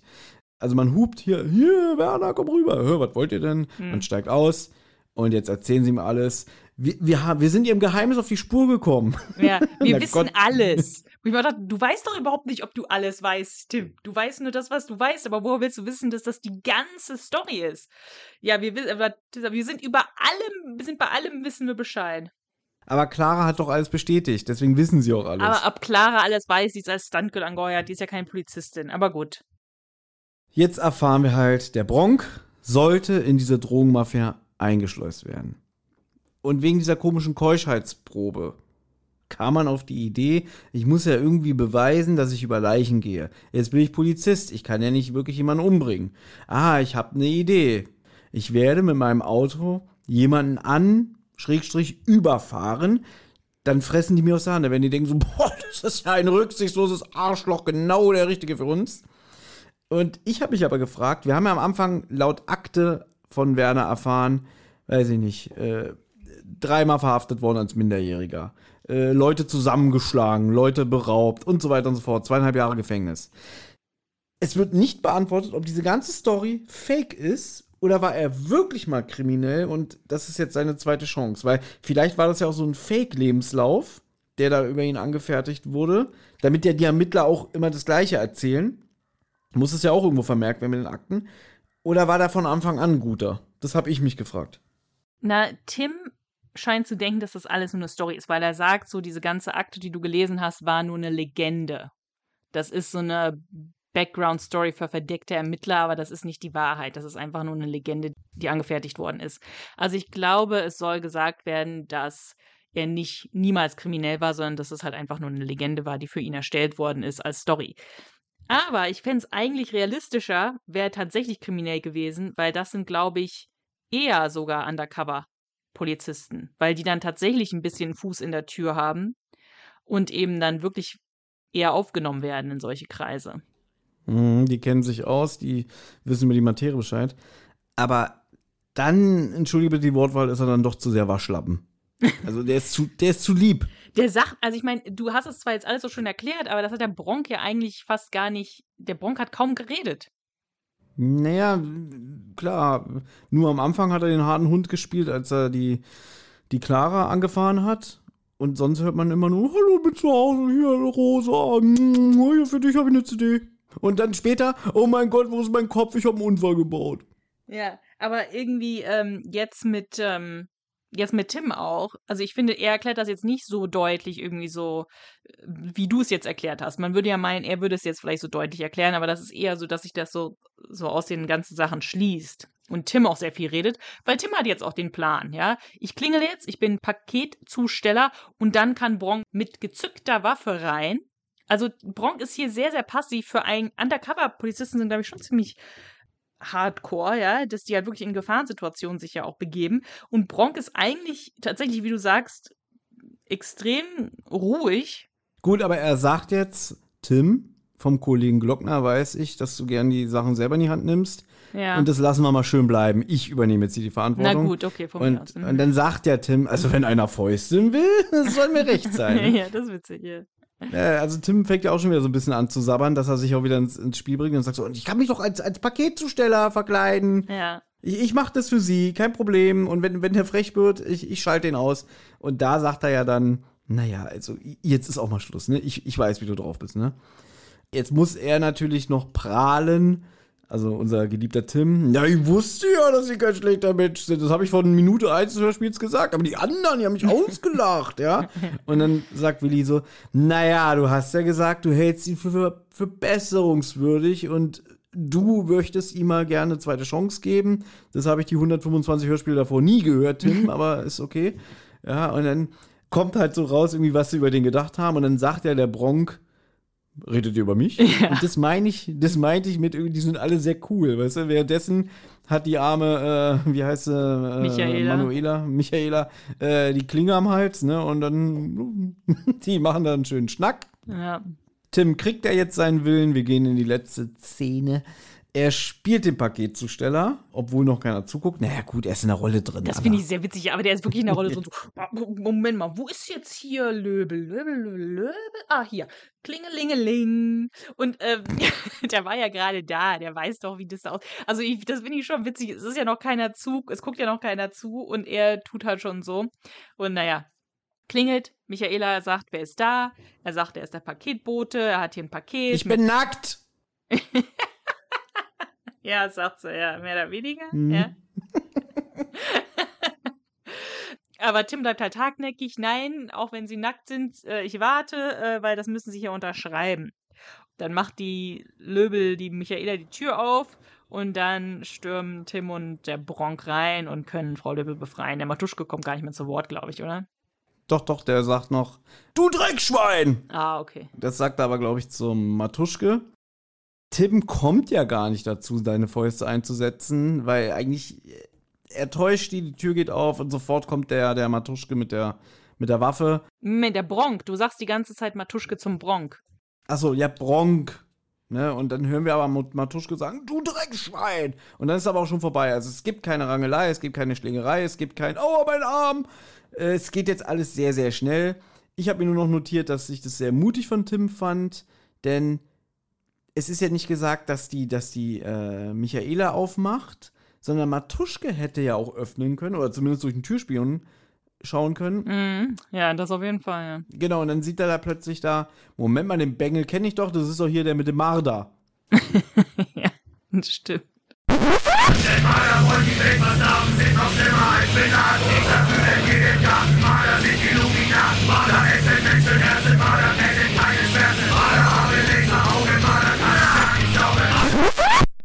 Genau, und da, also das hätte, das hätte schief gehen können. Ja. Weißt du? Da hätte ich doch lieber mal Karl vorgeschickt und Tim steht auch dahinter oder so, was weiß ich, ne? Ja, aber das ist, das ist wieder Jammern auf hohem Niveau, deswegen, ich finde es nicht schlimm, aber eigentlich hätte es hätte auch hier schief gehen können. Mhm. Dann oder so, so wie Paketzusteller, den Bengel kenne ich doch, ne? Ja, und wir sind am Ende. Also es ist vorbei. Ja, die Michaela wird befreit, plötzlich taucht aus dem Nichts auch Nadine auf. Ist auch schon über alles informiert, sagt Gabi, ne? Ja, Nadine weiß Bescheid. Mhm. Alle fallen sich in die Arme und Schluss. Und das war Teddy Talers Höllenfahrt. Genau. Gut, dann, weil ich mir die Folge gewünscht habe, fange ich auch gleich mal mit meinem Fazit an. Ich möchte, ich möchte mit einer Frage beginnen, nämlich, was glaubst du, wie viel hat der Werner Bronk der Clara eigentlich bezahlt, damit sie überhaupt bei dieser Aktion mitmacht? Ich glaube, das ist ja nicht der Bronx, sondern die Polizei. Ja, okay, also wir haben ja schon mitbekommen, sie wohnt jetzt nicht in der besten Wohngegend, also ihr scheint, ihre Aufträge scheinen jetzt nicht so gut reinzukommen. Ja. Sie braucht das Geld und vielleicht ist sie auch so, wenn sie nur halb so engagiert wie Tim ist, hier äh, für Gerechtigkeit zu dienen, ist ja klar, dass sie bei so einem Plan mitmacht. Auf der anderen Seite betont sie immer, ich weiß von nichts, ich weiß von nichts, ich wurde nur angefragt, irgendwie ich soll hier einen Stunt machen. Ja. Der Typ, der mich angefahren hat, den kenne ich noch nicht mal, das hat ein anderer mit mir geübt. Aber die muss ja wirklich aufgrund dieses Anrufs, den sie mit ihrem Freund Friedbert führt, ist sie sich ja schon bewusst, dass sie wirklich in einer sehr heißen Sache drin ist. Ja. Ne, Dass sie dann auch sagt, okay, ich habe das jetzt gemacht und jetzt muss ich erstmal untertauchen. Ja. Also deswegen finde ich das schon ziemlich krass. Die müssen ihr wirklich eine Menge Geld gegeben haben. Ja, sie müssen sie ja eigentlich, sie müssen sie ja eigentlich auch beschützen, ne? Also sie müssen ihr eigentlich irgendwie eine andere Identität und so weiter geben, falls das rauskommt. Ich weiß nicht, 20.000 oder so? Hm, ja. Dafür, dass man Angst vor der Mafia haben muss, finde ich ein bisschen wenig, aber gut. ja gut, die Polizei wird gesagt haben, wenn sie mitspielen, dann werden wir den ganzen Drogenring aufdecken. Also das brauchen keine Befürchtungen haben, keine Angst. Wir, wir, wir sacken die alle ein. Hm. Ja, gut. Aber jetzt mal äh, zum richtigen Fazit. Ich finde, das hier ist ein gutes, solides Hörspiel. Mhm. Sehr viel Kommissar Zufall, das haben wir angemerkt. Vieles ist auch arg konstruiert, wenn man ehrlich ist.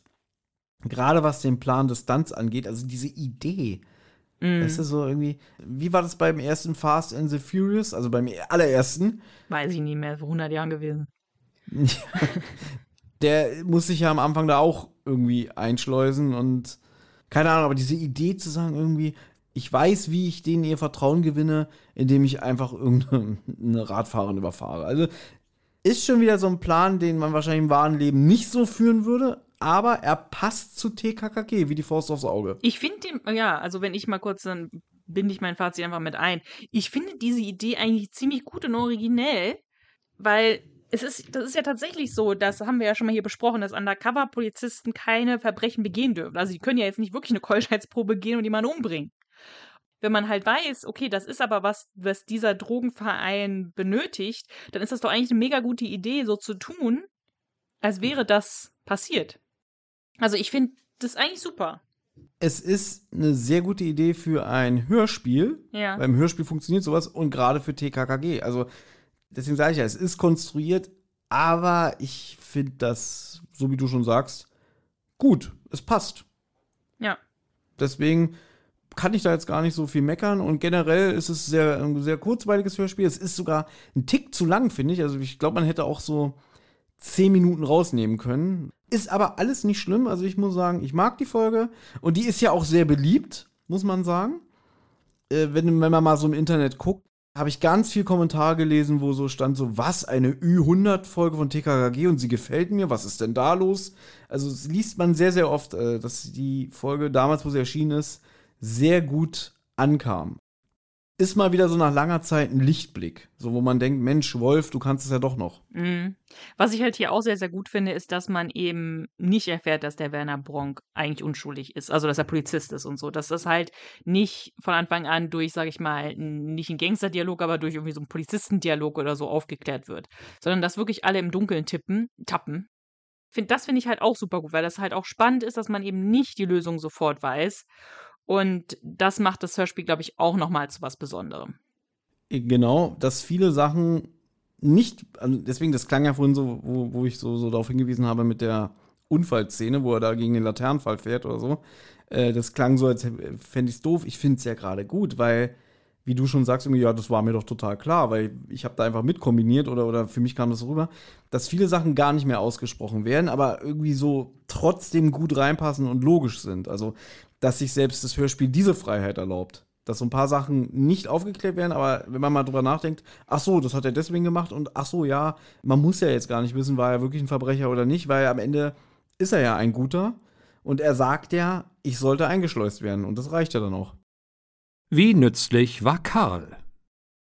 Ja, er kennt den Archivar vom Filmarchiv. Na, er hat den Film gesehen. Thomas, was? Das Wichtigste. Der hat den Film gesehen. Du hast mich nicht aussprechen lassen. Ja, er hat den Film gesehen und er kennt auch noch den Archivar von dem Filmarchiv der Cinemathek. Ja. Also er ist mehr als nützlich, er ist doppelt nützlich. Also er ist sehr, sehr nützlich in dieser Folge. Ohne ihn würde dieser Fall nicht so aufgeklärt werden. Das stimmt. Er ist die Initialzündung, indem man sagt so, Leute, da gab es diesen komischen Film. Und dass auch gerade er den gesehen hat, ist ja dann noch so der Gag dahinter. Ja, nee, also ich finde diese Folge, da ist Karl wirklich mal richtig, richtig krass nützlich. Also wirklich super. Finde ich auch schön eigentlich. Ja, da seht ihr mal, wie mein Wissen uns in diesem Fall weitergebracht hat. Lieblingszitat.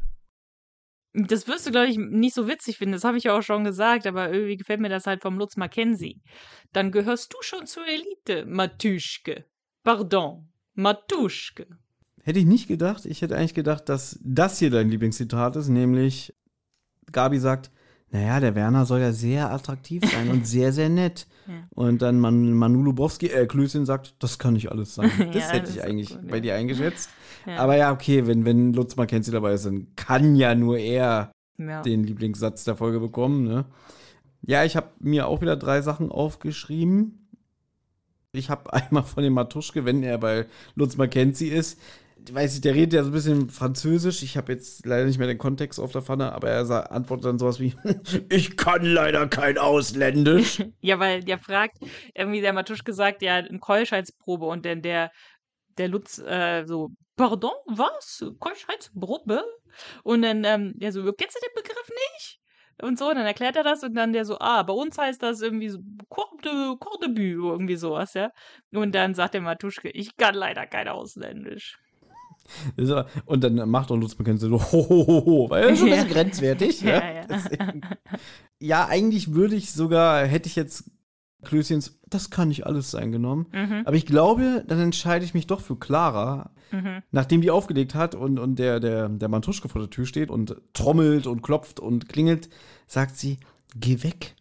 Ich bin nicht zu Hause. Ich bin in der Leichenhalle, tot. Mhm. Das fand ich witzig. Die drei Worte. Ich habe keine neuen Worte jetzt beim nochmal hören. Ich nehme die, die ich äh, letztes Jahr mir ausgedacht hatte, sind sogar wieder zwei. Mhm. Ich habe einmal besser als Shakespeare. Mhm. Finde ich gut, finde ich sehr gut, ja. Alternativ beste Freundin temporär. Ich habe meine alten drei Worte damals, als wir die Folge beim Spiel gehört haben, waren als Undercover-Agenten ungeeignet. Aber was meinte ich damit? Meinte ich damit TKKG? Ich habe keine Ahnung, Anna, weil ich glaube, wir haben auch nicht drüber gesprochen. Ich kann mich äh, nicht mehr so wirklich daran erinnern, was ich damit meinte. Deswegen nehme ich jetzt äh, neue drei Worte und sage Karl im Kino. Ja, nicht schlecht. Karl im Kino. Oh Gott. Nee, gefällt mir, gefällt mir. Deswegen. Mein besser als Shakespeare zieht auch generell auf die Folge ab. Also, dass Mhm. diese, dass es eine sehr gute TKKG-Folge war. Ja, Das ist damit gemeint. schön. Wir machen kurz wieder einen Abstecher zu Jörg bei Hörspiel Request. Das ist jetzt auch schon eigentlich eine liebgewonnene Kategorie. Ja, ja. Der gibt dem Hörspiel 77 Prozent. Finde ich sogar ein bisschen wenig, wenn ich ehrlich bin. Ja. Boah, bin ich hier im falschen Film? Es fängt so normal an. Blöder Titel, blöde Namen im Inlay, aber der Inhalt, jo, der ist wirklich in Ordnung, muss ich schon sagen. Ganz ehrlich, die Handlung ist string stringent, echt. Und man wird sogar hinter das Licht geführt, was bedeutet, dass die Bösen nicht immer wirklich die Bösen sind und die Guten nicht immer wirklich die Guten und so. Echt, Ausrufezeichen. Etwas komisch ist nur, dass Gabi mal wieder eine neue beste Freundin hat und dass TKKG wieder hart am Ball bleiben und durch ein bis zwei kleine Zufälle am Ende als die Helden dastehen. Doch hier kann man wirklich mal alle Hühneraugen zudrücken, weil die Folge wirklich gut ist. Nur der Titel Teddy Talers Höllenfahrt, der ist einfach dämlich. Echt. Mhm, gut, würde ich, da stimme ich ihm zu. Ja. Ja, im Großen und Ganzen hat er eigentlich dieselbe Meinung wie wir, kann man sagen, ne? Na gut, dann war eine schöne Besprechung und dann hören wir uns ganz bald wieder. Tschüss. Tschüss. Hey, Amigos, hier ist nochmal Tim. Die Abenteuer von Anna, Thomas und TKKG gehen in der nächsten Folge weiter. Wer bis dahin Feedback, Fragen oder auch einfach nur loblos werden möchte, kann das gern tun. Zum Beispiel per E-Mail unter tosendehollywoodschaukel at gmail.com, per Instagram unter at tosendehollywoodschaukel oder per Twitter unter tosendeh.